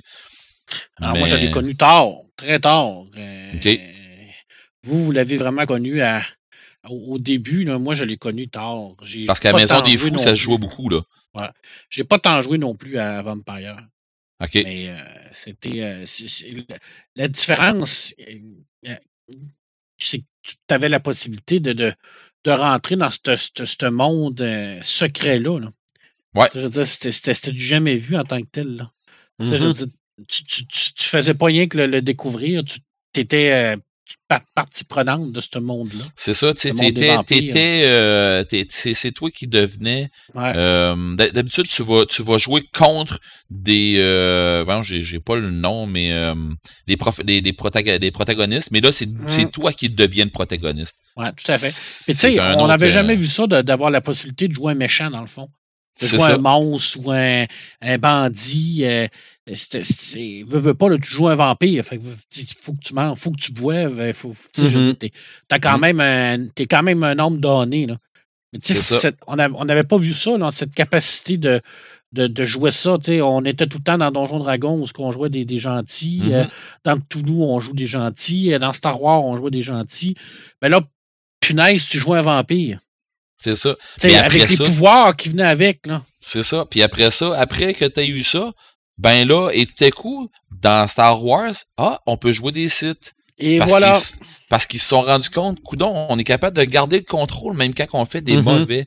Oh, attends un peu, là. On est capable de faire d'autres choses, tu sais. Fait que à un moment donné, c'est devenu parce qu'il y avait d'autres jeux que je vais vous parler tantôt qui, qui sont euh, qui, c'était comme ça un peu, que tu jouais dans un monde où il y avait des méchants, mais quand tu en devenais un, tu donnais quasiment ta feuille au, maître de jeu, puis tu faisais un autre personnage. Là. ton, ton personnage était devenu un des méchants. Là. Oh, ouais, c'est ça. Le système était simple, t'avais qu'un dé.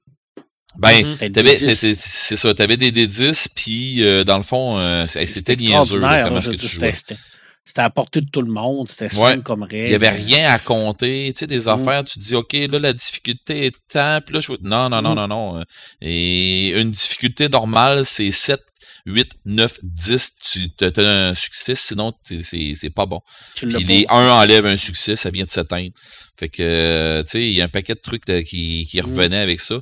Euh, après ça, ben, ils ont eu euh, Vampire de Dark Age, ils ont eu euh, Vampire de Victorian Age. sais, ils ont fait des âges un peu avec ça. parce que dans le fond, Masquerade, c'était dans notre temps contemporain. C'était dans c'était contemporain. Mm. Puis quand tout ça a été sorti, puis là, ils ont fait, OK, dans le timeline du jeu, ils annonçaient une genre d'apocalypse, ils annonçaient un paquet de, de, de, de trucs puis tout ça. Fait que parce que faut savoir que dans le. les autres, ils appelaient ça The World of Darkness. C'était euh, dans le fond le, la maison White Wolf qui ont fait ça, euh, la maison d'édition White Wolf qui ont fait ça. Et eux autres, la compagnie White Wolf, ils ont décidé, c'est qu'on fait un monde qui s'appelle euh, le monde des ténèbres, c'est The World of Darkness. Et dans là-dedans, il va y avoir Vampire the Masquerade, il va y avoir Werewolf the Apocalypse, euh, Fade the Changeling, c'est-à-dire pas c'est-à-dire le Changeling, euh, euh, je me souviens pas quoi, en tout cas, il y avait Mage the, Ascension, tu sais, on pouvait faire des mages, on pouvait faire des Changeling, ben des, des fées, euh, on pouvait faire des vampires, euh, on pouvait faire, en tout cas, un paquet de trucs là-dedans, mais ils ont fait une, deux, trois éditions, puis ils ont tout le temps fait avancer le timeline jusqu'à temps qu'à un moment donné, ils ont fait OK, c'est beau, on start d'autres choses. Ou ils ont fait un avancé, mais bon, euh, tu sais, ils sont garochés ailleurs. Et ils ont fait euh, ce qu'on a appelé Vampire de euh, Requiem en 2004. Puis c'est ça a pété, ça, ça a planté. C'est un bon setting quand même. Ils sont ils sont repris avec un paquet de trucs qui étaient bien. Euh, ils ont remanié le côté des chasseurs. Euh, des les hunters, tout ça. Euh, dans le fond, tu, peux maintenant faire des chasseurs. Ils ont des settings avec ce qu'ils appellent le New World of Darkness parce qu'ils ont fait une, distinction entre l'ancien et le nouveau. Et ça a pas, la licence a pas marché comme elle aurait dû. ils se sont, se sont plantés un peu tant qu'à moi. j'ai beaucoup de livres là-dedans, puis quand on joue, tu sais, de, de, de, de Requiem, là, avec euh, tout le, le, nouveau setting de, de vampires, des hunters, de werewolf, et ainsi de suite, avec les nouveaux settings. Mais quand on décide de jouer une game, c'est drôle, on retourne toujours au vieux setting de hmm. Masquerade. OK, ouais. Ouais, puis on a décidé, OK, on s'en va là-dedans. Puis tu sais, ils ont décidé, euh, on, on, va laisser faire avec Requiem, on va laisser faire la technologie, tu sais, les cellulaires, tout ça, on va, on, va faire comme de quoi que l'ancienne société, c'est là, je, parle peut-être à travers mon chapeau, là, parce que euh, je vais pas euh, faire choquer des puristes, là. Mais ce que j'ai, j'ai pas assez lu sur Vampire Requiem, mais ce que j'en ai compris, puis ce que des gens m'ont dit, euh, c'est qu'ils ont eu des gros problèmes de communication, les vampires ensemble, puis ce qu'on appelait les chasseurs. se sont servis des, des cellulaires pour exterminer ben, des, de la communication en tant que telle euh, de la communication moderne en tant que telle pour euh, répertorier euh, les vampires, pour retracer les vampires, exterminer les vampires. Et exterminer tout ce qui était dans ce style-là. Mm-hmm. Fait qu'ils ont fait un ménage là-dedans. Fait que maintenant, les vampires, dans Requiem, est-ce que j'en comprends? Puis en ce que je me suis fait compter, c'est que dans le fond, c'est revenu à marcher comme un peu dans l'âge victorien, là, avec euh, on, on, vit quand même dans un monde euh, actuel, mais euh, avec des vampires qui s'envoient encore des lettres avec des messagers puis des affaires comme ça. Fait que c'était un peu ce qui s'est passé avec ça, mais ça c'était en 2004. Fait que tu vois de 91 à 2004 là, il s'est passé bien des choses. Puis tu sais ils sont ils sont un petit peu ils sont un petit peu pété la gueule avec ça. Fait que mais en pensant de faire un bon move, puis écoute, je veux dire c'est c'est sain aussi de faire des changements. C'est ça, ils, ont, ils ont au moins essayé. Ouais, ils ont au moins essayé. Puis je veux dire, c'est pas parce que moi j'aime pas le nouveau setting. Euh, c'est pas que je l'aime pas. J'ai pas assez joué pour vraiment l'apprécier autant que j'ai pu jouer à Vampire. Vampire, euh, je suis je suis un vieux de la vieille là que j'ai plus les livres mettons, puis tu me dis on joue une game de Vampire, donne-moi une feuille de papier puis on va te starter ça, ça sera pas long là. Fait que euh, j'ai pas j'ai pas de misère avec ça trop trop, euh, je connais pas mal mon setting par cœur. Sinon, dans on parlait de Donjons et Dragons tantôt, dans Donjons et Dragons euh, il y a eu un monde qui s'appelait euh, Ravenloft. Euh, Marc, t'as sûrement déjà joué dans Ravenloft là, avec. Oh, oui. Ah bon. Il y a. C'était une place où ce que les vampires, ça pullule. Euh, c'est une place de, de, de un monde très euh, Lovecraftien, on va dire. Ouais, je pourrais dire ça comme ça.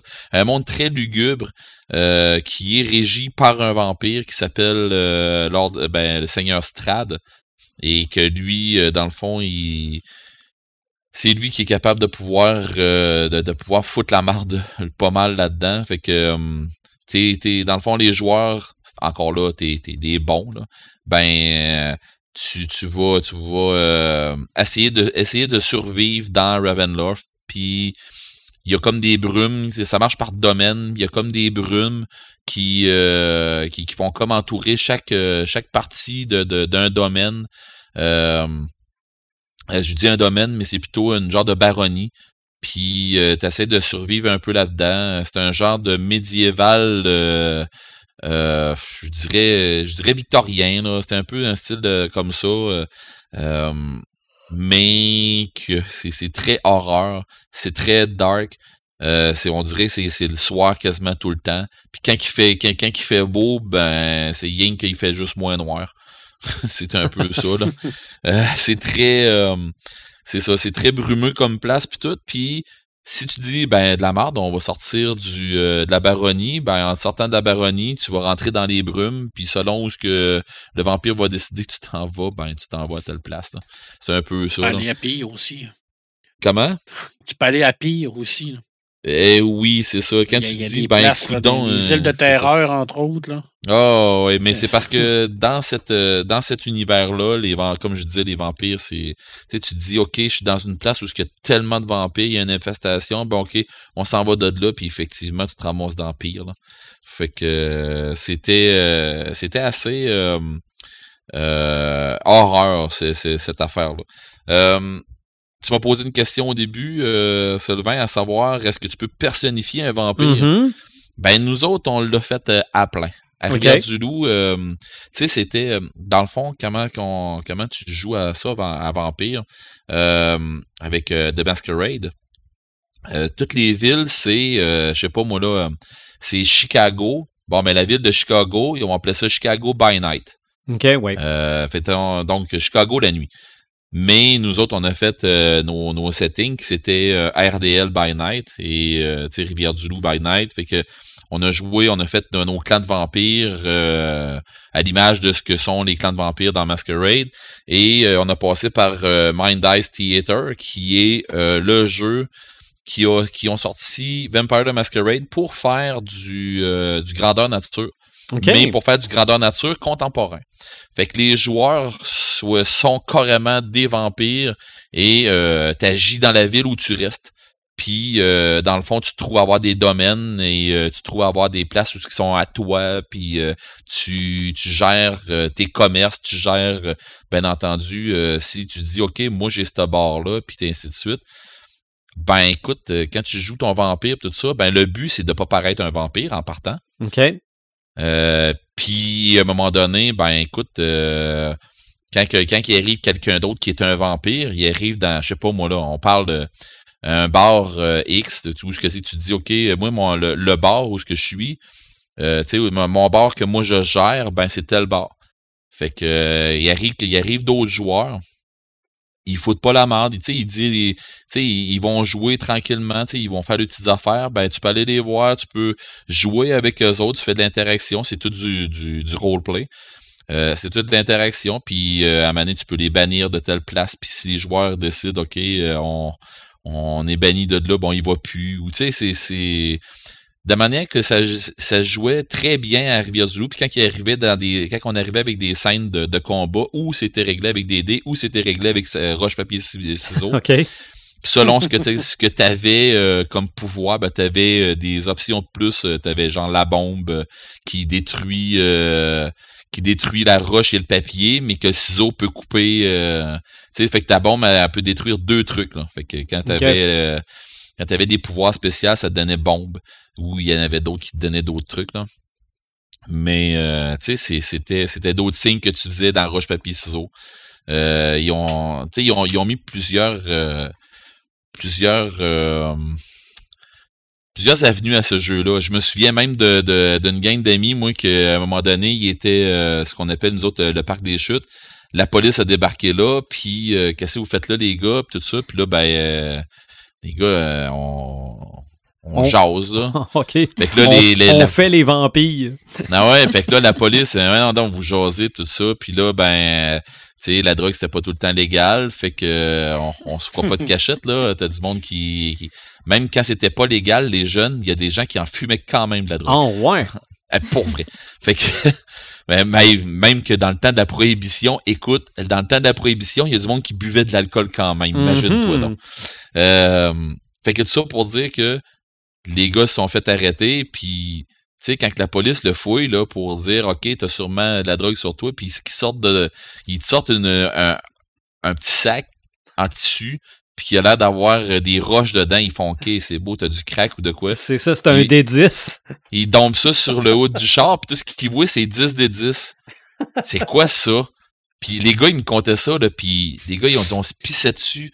Mais ils ont riait pas, là, parce que la police était choquée noire, là. Ils pensaient qu'on les niaisait, puis là, ils ont essayé d'ouvrir les dés, ils ont essayé de les pitcher à terre ah. pour, pour que les dés, ils ouvrent en deux. Ils pensaient que c'était des récipients ou de quoi de même. Il dit jusqu'à temps qu'à maner, là, tu fais, puis le cellulaire, il existait pas dans ce temps-là. Le cellulaire, là, c'était encore et, oui, ah les jeunes, les cellulaires, c'est encore des affaires euh, étranges. ok? C'est ça, immense. Oh oui, puis tu peux pas dire, euh, t'as peu, je vais, je vais te chercher ça sur Internet, parce qu'Internet, ça marche pas comme ça. Fait que, fait que tu sais, des, on, commandait encore des trucs en appelant direct au magasin. Euh, fait que, tu sais, t'as la police qui dit, OK, qu'est-ce que vous faites là? Vous, ben là, on est en train de jouer à Vampire, puis euh, écoute, on est en train de faire un deal pour. Ouais, mais c'est ça, vous dealez de la drogue, oui, ok, mais c'est virtuel, c'est pas, c'est pas pour vrai, puis là. Fait que tu sais, t'essaies d'expliquer ça, fait qu'à un moment donné, bon, ok, on, a changé un peu nos façons de jouer, puis tout ça, mais c'était rendu là qu'on jouait avec du monde de Rimouski, des fois, il y a du monde de. Tu sais, on partait là, puis on allait faire du roleplay à Rimouski, on débarquait dans des bars, une gang de vampires, puis on s'en allait voir. Euh, euh, tu sais, une gang là-bas, on savait qu'il allait être là-bas, puis tu bon, c'était rendu là, c'était rendu loin là, c'était du grandeur nature, mais Interville. C'est ça, Des, vampires dans un bar, c'est l'ouverture de Blade là. Oh oui, puis tu sais, il y avait un paquet de trucs là, qui rentraient là, puis il y avait des Une chance qu'il n'y en avait pas un qui faisait Blade. Non, mais il y avait un des, ben, il y avait des vampires, il y avait des chasseurs là-dedans. Pour vrai, il y avait des chasseurs. Là. Moi, j'ai vu du monde là, partir d'un bar à maner puis faire OK, ce gars-là me cherche. Euh, je vais revenir plus tard, les gars. Puis tu voyais le gars partir. Puis tu voyais le chasseur qui le voyait, là. Euh, les deux, là, ça partait, ça sortait du bar, là. Puis à course, là. ah ouais, c'est peut-être dedans, là. Puis du monde qui, qui se courait après pour vrai dans les rues, là. C'est pas des drôles, c'est pas des, des jokes, là. Du monde qui se court après avec des petits sacs dans le poche. Ah ouais, mais tu sais. Puis là, ben fallait que tu fasses attention parce que, tu sais, on pouvait pas jouer avec des vrais guns, on pouvait pas jouer, tu sais, ben, des vrais guns. Quand je dis des vrais guns, c'est... Fallait pas qu'il ait l'air vrai, fallait, qu'il, fallait au moins qu'il soit orange. C'est ça, fait qu'on s'est mis à jouer avec des cartes plutôt que dire, OK, garde, euh, le, un gun avec le bout orange, c'est quand même dangereux, euh, tu sais, fait qu'on a fait, OK, tu sais, il y a des, des trucs qu'on peut pas faire, qu'il faut qu'on fasse attention, fait que, mais bon... Hein. Euh, ce, ce bout-là, ça a été le fun, puis pour vrai, ça se joue encore. Euh, pas ici à Rivière-du-Loup. En tout cas, si ça se joue à Rivière-du-Loup, je sais, je le sais pas. Mais euh, j'ai joué vraiment, mais vraiment, mais vraiment longtemps à ça. Euh, j'ai fait tous les, les, settings que des gangs euh, différents.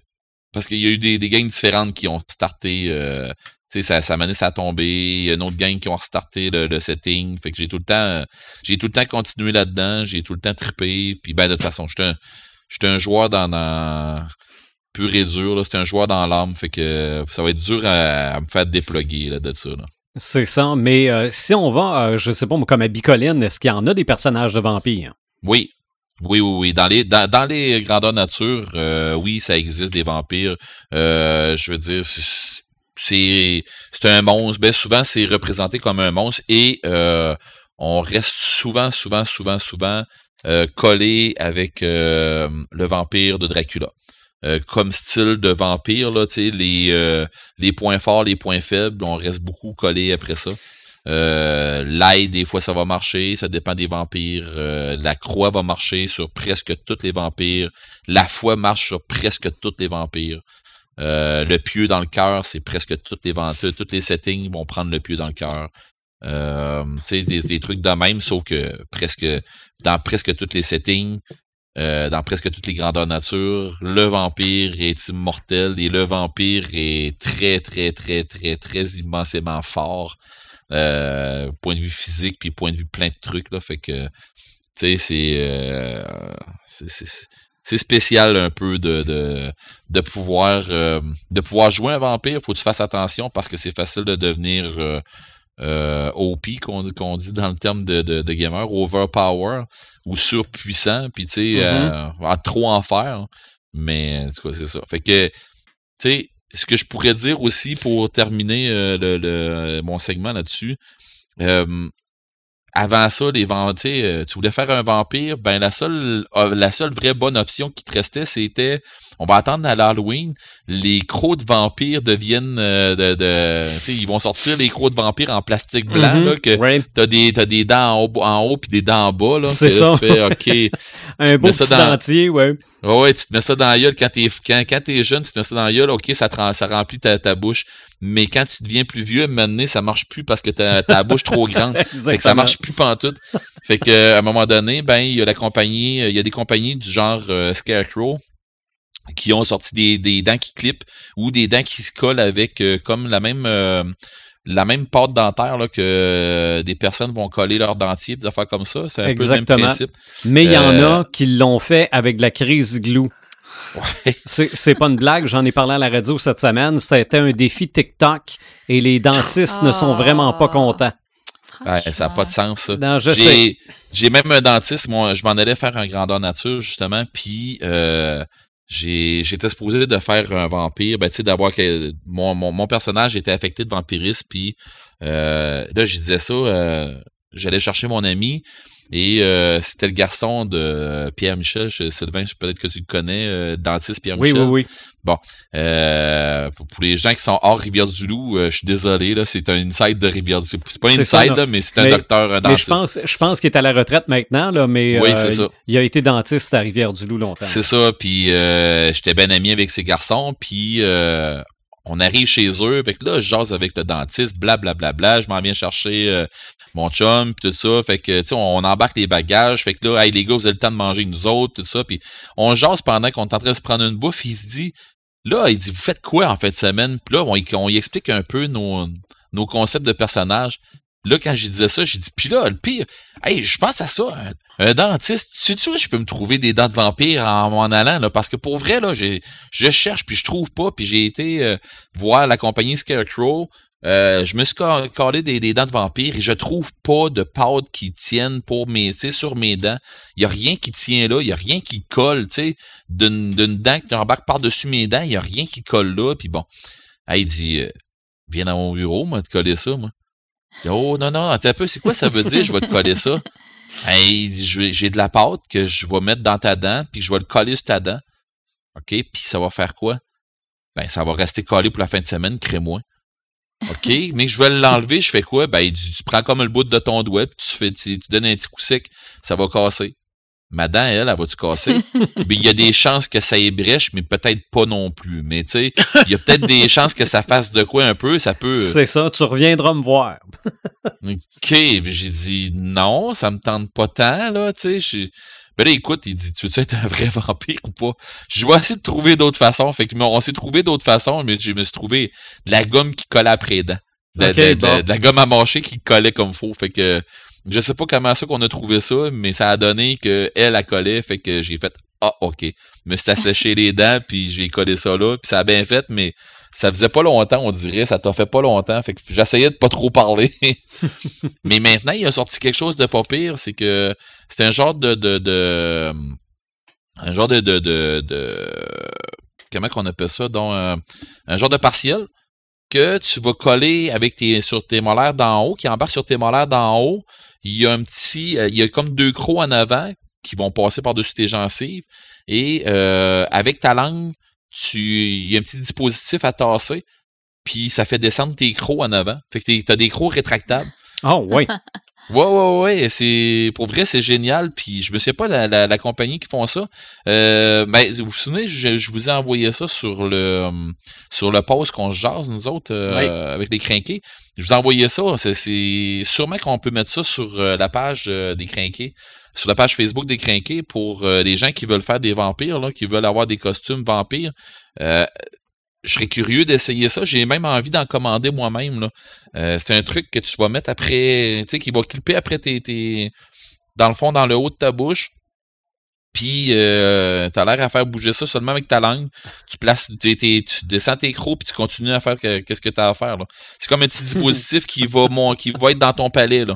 C'est pas plus dur que ça. Fait que euh, j'imagine que ça va être. Euh, ça va être weird un peu au début dans la bouche, mais. Oh, ça, ça, doit être weird dans un 5 à 7 aussi. Sûrement. tu sais, tu vois ton chumé, blablabla, tu jases avec lui, tu te dis, OK, il a peut-être bien été chez le dentiste dernièrement, mais tu vois qu'il y a des crocs, t'as peu, là. C'est ça. La démonstration qu'ils font sur le site, en tout cas, ça a l'air, ça, a l'air bien, pour vrai, là, ça a l'air bien. OK. Ça fait que si tu veux devenir vampire, à part être atteint de porciphilie, euh, je pense que ça, ça te prend des crocs comme ça. OK. OK. Et pour ce qui est, euh, euh, bon, admettons des, des, déguisements, moi je pense qu'à l'Halloween, un déguisement de ah. vampire, c'est. c'est toujours gagnant. Tu t'habilles chic, tu mets une cape, puis tu te maquilles un peu.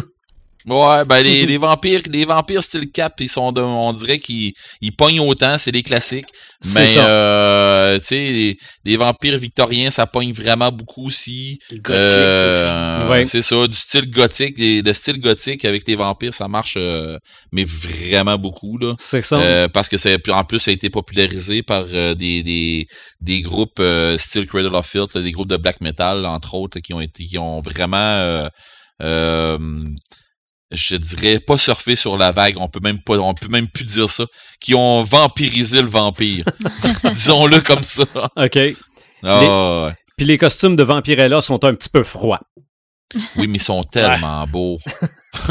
Alors? Ben, en tout cas, peut-être pas sur tout le monde. c'est pas sûr que c'est le fun pour euh, une femme de porter un genre de costume de même. Écoute, si elle a choisi de porter un, un, style de costume de même, Peut-être qu'elle porte pas à l'Halloween aussi, peut-être qu'elle porte ailleurs. C'est ça. Bon. Peut-être peut-être qu'elle euh, porte pour un autre épisode qu'on a fait, je veux dire. Euh, Il y a un dicton qui dit que trop, c'est comme pas assez, là. C'est ça. c'est ça. Et, et dans... trop? dans, ben, dans le cas, moi, personnellement, je trouve ça trop. Là, dans le cas de Vampirella, pas assez, c'est trop. Ouais, c'est à peu près ça. Donc, c'est assez évident que le monde des vampires, c'est un monde très vaste, mais je pense qu'on a encore une fois démontré que c'est un monde important dans la culture populaire, dans le monde geek euh, des vampires. Il y en avait, il y en a et il y en aura. Allons-y avec nos Samalumes Samétins. On va commencer par Imaginatrix. Euh, ça m'allume cette semaine, moi, c'est euh, une balado que j'ai écoutée dernièrement euh, sur, sur Radio-Canada. Euh, qui est faite par, euh, par le pharmacien euh, Olivier Bernard, qui fait normalement des, des petits trucs un peu comiques, qui décortiquent un peu la. la c'est pas la, première fois que tu nous en parles de lui. Hein. Non, c'est ça, il fait des bandes dessinées, puis il y a aussi sa série maintenant qui joue sur Explora, puis surtout okay. TV. Puis, euh, bref, il s'est lancé dans un projet beaucoup plus sérieux que, qu'est-ce qu'on est habitué de voir normalement, qui est une balado qui s'appelle Dérive. et qui parle d'un, en fait, de l'histoire d'une femme en 2011 au Québec qui est décédée suite à un rituel qu'elle a fait euh, dans le cadre d'une formation de croissance personnelle. OK. Fait que euh, c'est un truc de fou un peu là quand t'entends, quand tu réentends là, les, les, les, cette histoire-là, parce que ça, ça avait été beaucoup médiatisé là, là bientôt une dizaine d'années. Et puis, euh, dans le fond, la, la balado fait vraiment le euh, décortique vraiment tout le comment, le pourquoi. Euh, ça raconte les événements cette journée-là, comment ils se sont déroulés. Ça, ça, ça raconte aussi comment que cette femme-là euh, s'est rendue jusqu'au point de se laisser mourir pendant un rituel. c'était en fait ce groupe-là avec lequel elle faisait des formations, c'était quasiment comme une secte. Puis euh, on aurait tendance à croire et à tort que euh, ça prend des personnes qui sont vraiment naïves ou qui manquent d'éducation pour s'enrôler dans ces trucs-là, puis se rendre euh, jusqu'où elle, elle s'est rendue avec ça. Puis dans le fond, c'est ça, on décortique tout aussi avant la journée fatidique. Comment, tu sais, c'était une, une, femme qui était bien éduquée, qui avait une famille qui l'aimait. Mm-hmm. euh, au début, elle faisait des formations de croissance personnelle, tu sais, elle en prenait puis elle en laissait. Je veux dire, euh, elle prenait qu'est-ce qui qu'est-ce qui lui était utile, qu'est-ce qui fonctionnait avec elle, puis les trucs un peu plus euh, un peu plus euh, tirés par les cheveux, un peu plus new age, un peu là, si on veut. Les, il y avait des trucs là, qu'il y avait des, des, conversations avec des esprits, des entités, puis, euh, tu sais, ça, elle, laissait ça un peu plus de côté. Mais on voit graduellement comment qu'elle a été entraînée dans une espèce de spirale euh, pour de plus en plus être avec ce groupe-là, délaisser sa famille, puis euh, en venir à cette fameuse formation-là qui, euh, c'est vraiment tragique. Là. La formation s'appelait Mourir en conscience. Mm-hmm. Et le but de la formation, c'est un peu de faire mourir... de, de faire mourir un peu, le de laisser aller son côté euh, plus accroché au bien, euh, accroché à, à tout qu'est-ce qu'il a qu'est-ce qui l'empêche d'être heureuse, puis de s'en aller justement vers le bonheur. Fait que c'était ça le concept de la formation. Mais ils ont fait un rituel, puis dans ce rituel-là, ben euh, c'était, c'était un rituel de, de sudation qui, qui était vraiment improvisé, qui était, euh, qui était, qui ont décidé comme ça de, de faire de façon improvisée à la grande chaleur. Sans préparation sans préparation, sans assistance. OK, ça, euh, c'est l'histoire avec du papier saran, là.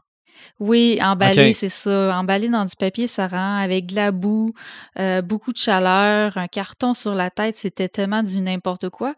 Puis c'est ça, on, on, est appelé dans cette balado-là à comprendre comment elle a pu se rendre jusque-là puis finir par en décéder. Fait que c'est extrêmement choquant, c'est extrêmement triste aussi mais en même temps, ça nous fait réaliser de, de, de l'emprise que les sectes peuvent avoir sur les gens qui ne sont pas nécessairement euh, des gens faibles comme on pourrait s'attendre. Fait que c'est huit épisodes pour un total d'à peu près euh, cinq heures, cinq heures et demie. Puis euh, on voit aussi l'après, là, qu'est-ce qu'on pourrait faire pour prévenir ce, ce genre de drame-là de survenir encore. Là? Vraiment une, série, c'est un, c'est un ça m'allume, ça m'éteint, là, parce que c'est, c'est un truc qu'on voudrait pas euh, nécessairement entendre. On voudrait pas que ça arrive, dans le fond, mais qui, selon moi, est quand même important euh, d'écouter, là, ne serait-ce que pour euh, peut-être être plus alerte si jamais ça arrive à des gens autour de nous ou si ça peut nous arriver nous-mêmes. Là. Mm-hmm. D'être enrôlé dans des trucs comme ça. En matière de crinquer, il y a le côté blanc puis il y a le côté noir de la force. Ça, ah c'est le côté noir. Ouais. Ça nous ramène un peu à notre, euh, notre podcast sur les religions qu'on avait eu dernièrement. Aussi. Puis euh, c'est ça, ça, décortique un peu qu'est-ce que c'est une secte, puis c'est quoi les mécaniques. C'est ça, ben, les, croyances, ça peut être dangereux. Ça, c'est un fait. C'est vrai. Paperman, toi? Euh, je vais commencer par dire que Cassidy, on en a parlé tantôt, c'était Guillaume Chouinard qui nous avait passé un commentaire pour dire parlez-en. Euh, merci Red de m'en avoir fait penser parce que je voulais, je voulais, le, je voulais le dire puis je l'ai oublié. Alors, euh, merci vraiment, Red. Euh, ben, c'est Sylvain qui avait amené Preacher, là, mais c'est ça, mais, moi, je connaissais pas les personnages vraiment. Ah, merci, mm. messieurs, parce que moi, je l'avais, je l'avais dans ma liste, mais Dieu sait, des fois, le, cerveau est. Il est tellement mourant quand c'est dit ça. Ah, il est, un vampire atypique de Preacher créé par Ennis et Dylan. Mm-hmm. J'en ai quelques-uns, mais c'est très rapide. nouvelle, nouvelle traduction de Neuromancien. Euh, par euh, Laura Kenzie vient de sortir aux éditions Diable Fauvert. Euh, roman fort de la, du cyberpunk de William Gibson méritait cette nouvelle traduction-là parce que la, traduction datait quand même assez. était, vieille et était inadéquate. maintenant, on a une nouvelle traduction plus juste. J'aimerais tellement voir ça arriver, du cyberpunk en, en livre audio. Là.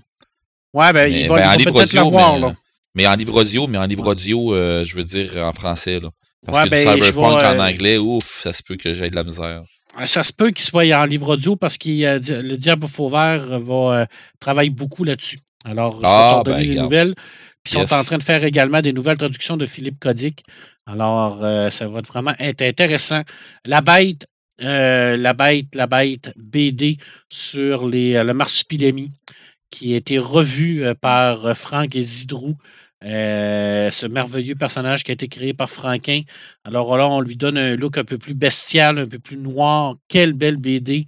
Ça vaut vraiment la peine. C'est un peu déstabilisant de prendre un classique comme euh, euh, le Marsupilami puis de, le changer comme ça, mais c'est un pari qui est fort réussi. Très, très, très belle BD.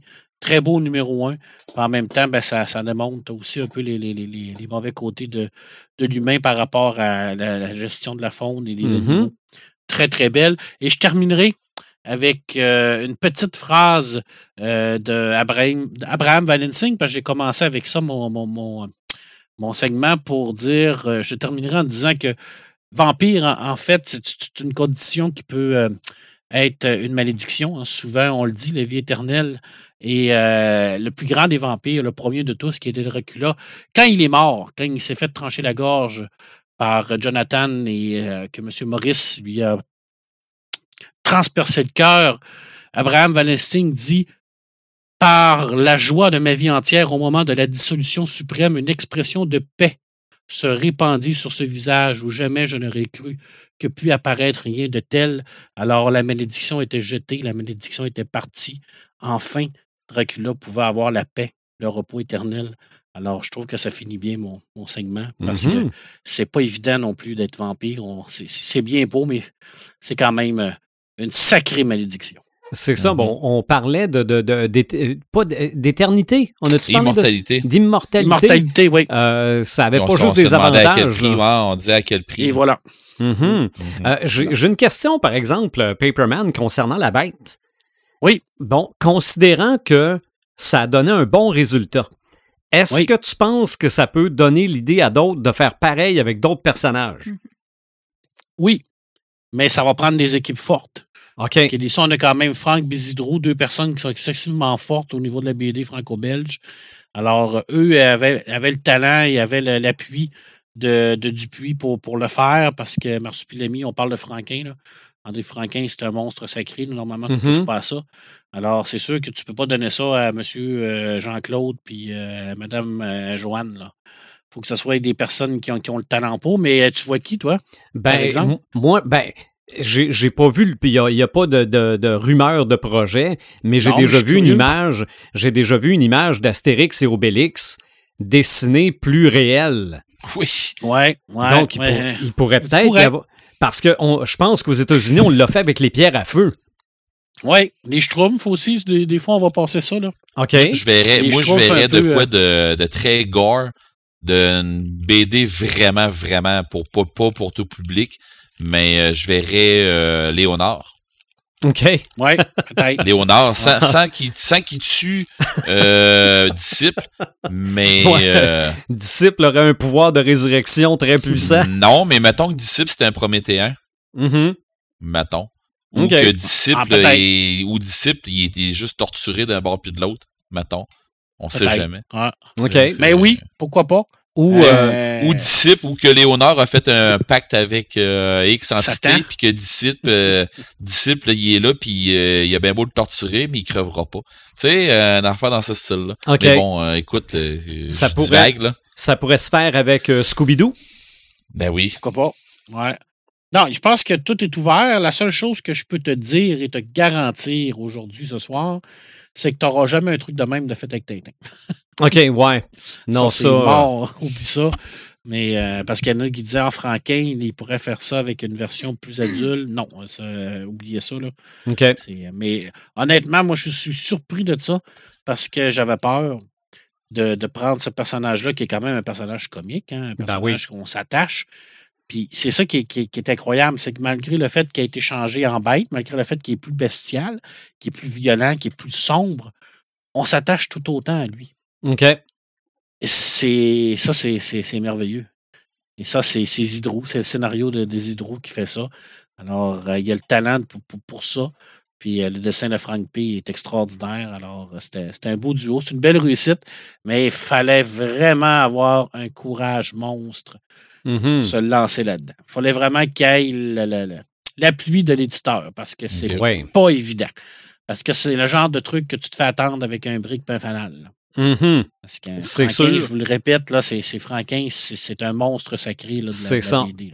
Et je t'imagine, je t'imaginais même à l'annonce de cette BD-là, déjà avec une brique et un fanal. Ah oui, j'avais la brique, le fanal, puis euh, le marteau, la masse. ben, Mais Carlim, ils m'ont complètement détruit, puis euh, ils, ont, euh, ils, ont, fait de moi un animal. ça arrive, ces affaires-là. Je pensais ah, allait dire qu'il avait fait toi un disciple. Ah oui, ben oui. honnêtement, ça vaut la peine. C'est spécial, ça vaut la peine. je, suis content parce que ça, ça prouve que, comme tu dis, ça, ça, peut, ça peut se faire. Quand c'est mm-hmm. bien fait, quand c'est intelligent, oui. quand c'est bien pensé, quand c'est bien euh, étudié. Pourquoi pas? Ben oui, ben oui. Pourquoi pas? En ce qui me concerne, moi aussi, comme Joël, j'ai écouté une balado récemment, un podcast avec une équipe de feu qui parlait d'activité physique. Et dans cette balado-là, le, pauvre animateur se faisait un peu rire de lui parce qu'il n'était pas équipé pour marcher sous la pluie. Oh, ben, ah, il est allé ben, j'ai désormais un habit de pluie. Donc, euh, voilà, c'est une affaire de régler. Mais euh, plus sérieusement, avant l'enregistrement du podcast qu'on fait présentement, j'ai reçu un vinyle avec la musique de Charlie Brown. Il est encore dans la pochette. OK? tellement là que je, je l'ai pris dans mes mains, j'ai soupé puis j'ai commencé l'enregistrement. Donc j'ai j'ai pas eu l'occasion de l'écouter encore. Mais c'est vraiment les thèmes des différents personnages. Puis si vous vous rappelez bien, ben, la musique dans Charlie Brown, c'est définitivement du jazz.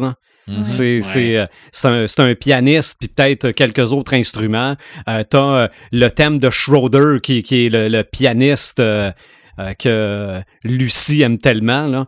Euh, tout ça est là-dessus sur un beau vinyle rouge. Je vais probablement écouter ça à partir, euh, à partir du moment où le podcast est terminé. Tant que c'est pas du jazz fusion. Non, non, non, je pense que ça, c'est plus, c'est plus du jazz classique. Et, toi, Red? ben moi, rapidement, Révolution sur Netflix. j'ai commencé, je suis rendu dans le milieu de la série, je tripe. Euh, ça amène la Révolution française à un autre niveau, euh, vu d'une autre façon. Euh, super bon. En tout cas, j'en dis pas plus. Allez voir ça, ça, vaut la peine. puis vite comme ça, ben dans ce temps-ci, j'ai j'ai pris un guess avec les mes joueurs avec qui ben les, les joueurs avec qui je joue en ligne dans ce temps-ci parce que un peu comme le podcast, on peut pas se, regrouper. fait que dans le fond, ce que hum, j'ai pris le guess de me préparer pour être prêt pour le temps des fêtes, être capable de pouvoir faire euh, des, des, games de Warhammer et je pense que mon je pense que mon pari est réussi. J'ai passé ma semaine de vacances à me coucher à 3 heures du matin parce que je m'ambitionnais sur, sur le programme. Fait que je suis en train de préparer ma game sur euh, Roll20 de Warhammer euh, Fantasy. Fait que je tripe bien raide. Euh, je pensais pas que j'allais triper autant que ça, mais écoute, euh, on a fini notre game l'autre fois. J'ai commencé à parler de ça avec les gars. Ils m'ont dit Ah, va faire un tutoriel, va voir ça, c'est pas si pire que ça. J'ai fait le tutoriel, la game a fini à minuit, euh, j'ai fait le tutoriel à 11 à 1h30, j'avais fini le tutoriel, je commençais déjà à chercher sur internet pour trouver des maps et des affaires de même. Finalement À 3 heures du matin, j'ai dit, bon, OK, il faut que je lâche ça. Le lendemain, j'ai rembarqué dessus. Le, le lendemain, est à 5h30 du matin. Ah, non, non. Le lendemain, en fin de soirée, j'ai dit, ah, je vais aller voir encore quelques petites affaires. Finalement, je me suis recouché encore à 3h30. Euh, l'autre, l'autre journée aussi, là, j'ai dit, il ah, faut, faut, que je me couche de plus de bonheur. Mes filles sont avec moi, puis tout ça. Puis il faut que j'aille, euh, faut que je sois là debout pour l'école. Même si moi, je suis en, en, vacances, mes filles vont à l'école pareil. Me lève, j'étais poqué, mais parce que je m'étais couché à quoi? Deux heures. Fait que, j'ai fait ça tout le temps, sauf que, ben, coudon, euh, mon défi est pas mal relevé, je sais pas mal où ce que je m'en vais, mais, tu sais, je, je, maîtrise de plus en plus les choses, mais de minuit à 3 heures du matin, c'est pas tant le bon temps pour apprendre de quoi, mais ça a mm-hmm. l'air que ma, tête a dit, ouais, oui, c'est le temps, puis mon corps fait, non, le gros, là, va te coucher à maintenant. mais bon. Fait que, non, dans ce temps-ci, je tripe beaucoup là-dessus. J'ai décidé qu'il y avait pas de samétain parce que des samétins, euh, non. On en pas. Non, non. C'est non. C'est ça. Ben, j'ai dit ça m'éteint, puis j'aurais pas dû, là, mais en fait, euh, c'est vrai qu'on n'en a pas, puis tant mieux. Euh, non, non, ben, tu, tu, prends, tu prends ce qu'il y a de, de positif, puis quand, puis quand il y a du négatif, ben, tu fais des limonades avec. C'est ça.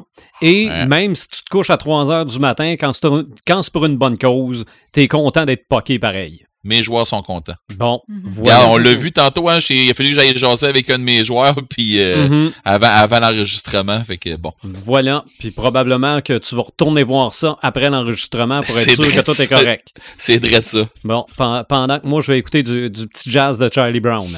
euh, Paperman, je t'avais demandé de revoir la liste des sujets qu'on avait, qu'on avait mis de côté. En as-tu choisi un à travers? Ben, j'ai peut-être quelque chose à vous proposer, mais je ne sais pas si vous allez être d'accord. Écoutez, euh, anticipation et prospective dans la culture geek et la culture populaire. OK. Oh, c'est vrai, on n'a jamais, fait ça. Et puis, euh, si ça se fait, j'ai, euh, on aurait peut-être notre premier invité français. OK. Oh. Qui viendrait se joindre à nous. Qui, qui va se coucher tard. qui va voir, mais il y a l'habitude de se coucher très tard. OK. Alors, euh, possiblement, si ça se peut, on aurait euh, M. Richard Maranzano qui serait intéressé à venir faire le podcast avec nous autres. OK. Qui est un, auteur un auteur, scénariste et dessinateur émérite de science-fiction de okay. belge. OK. Où on serait peut-être intéressé. Où on se trouve euh, un après-midi de fin de semaine, donc pour lui, il serait moins tard. En tout cas, on l'a. Oh, mais je, te dis, il se couche tard. OK. Il travaille tard, alors euh, je, je, lance ça comme ça dans les airs si ça vous intéresse. Lui, lui aussi construit des games. Ouais. ben oui, lui aussi construit des games très tard, mais c'est des games de BD. OK. Puis, euh, rien que pour vous dire, euh, Maranzano, c'est euh, Moebius qui l'a lancé dans la BD. Mm hey, je pense que. je, je pense pas qu'il y ait eu un défi qui nous ait arrêté bien souvent. Fait que. Anticipation, ce sera. Oui. Anticipation, ce sera. Et, et euh, montrer à The Animator de quoi on parle, ce sera aussi. Parce que je, je, vais probablement être un peu perdu dans ce thème-là, ou, comme d'habitude, me rendre compte que finalement, je suis peut-être pas si perdu. C'est juste que je sais pas, je vois pas tout de suite ce que c'est. Ben, c'est ça.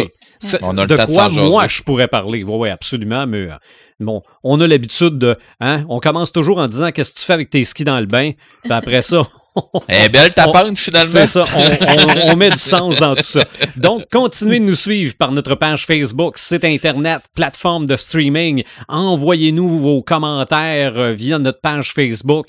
Il y a peut-être des vampires desquels on aurait donc dû parler puis on l'a pas fait. Eh, ça sûrement C'est ben, clair. C'est sûr. Parlez-nous-en sur notre page Facebook. On aime ça vous lire puis on, on aime ça euh, jaser de vous autres pendant les podcasts aussi. On se retrouve bientôt.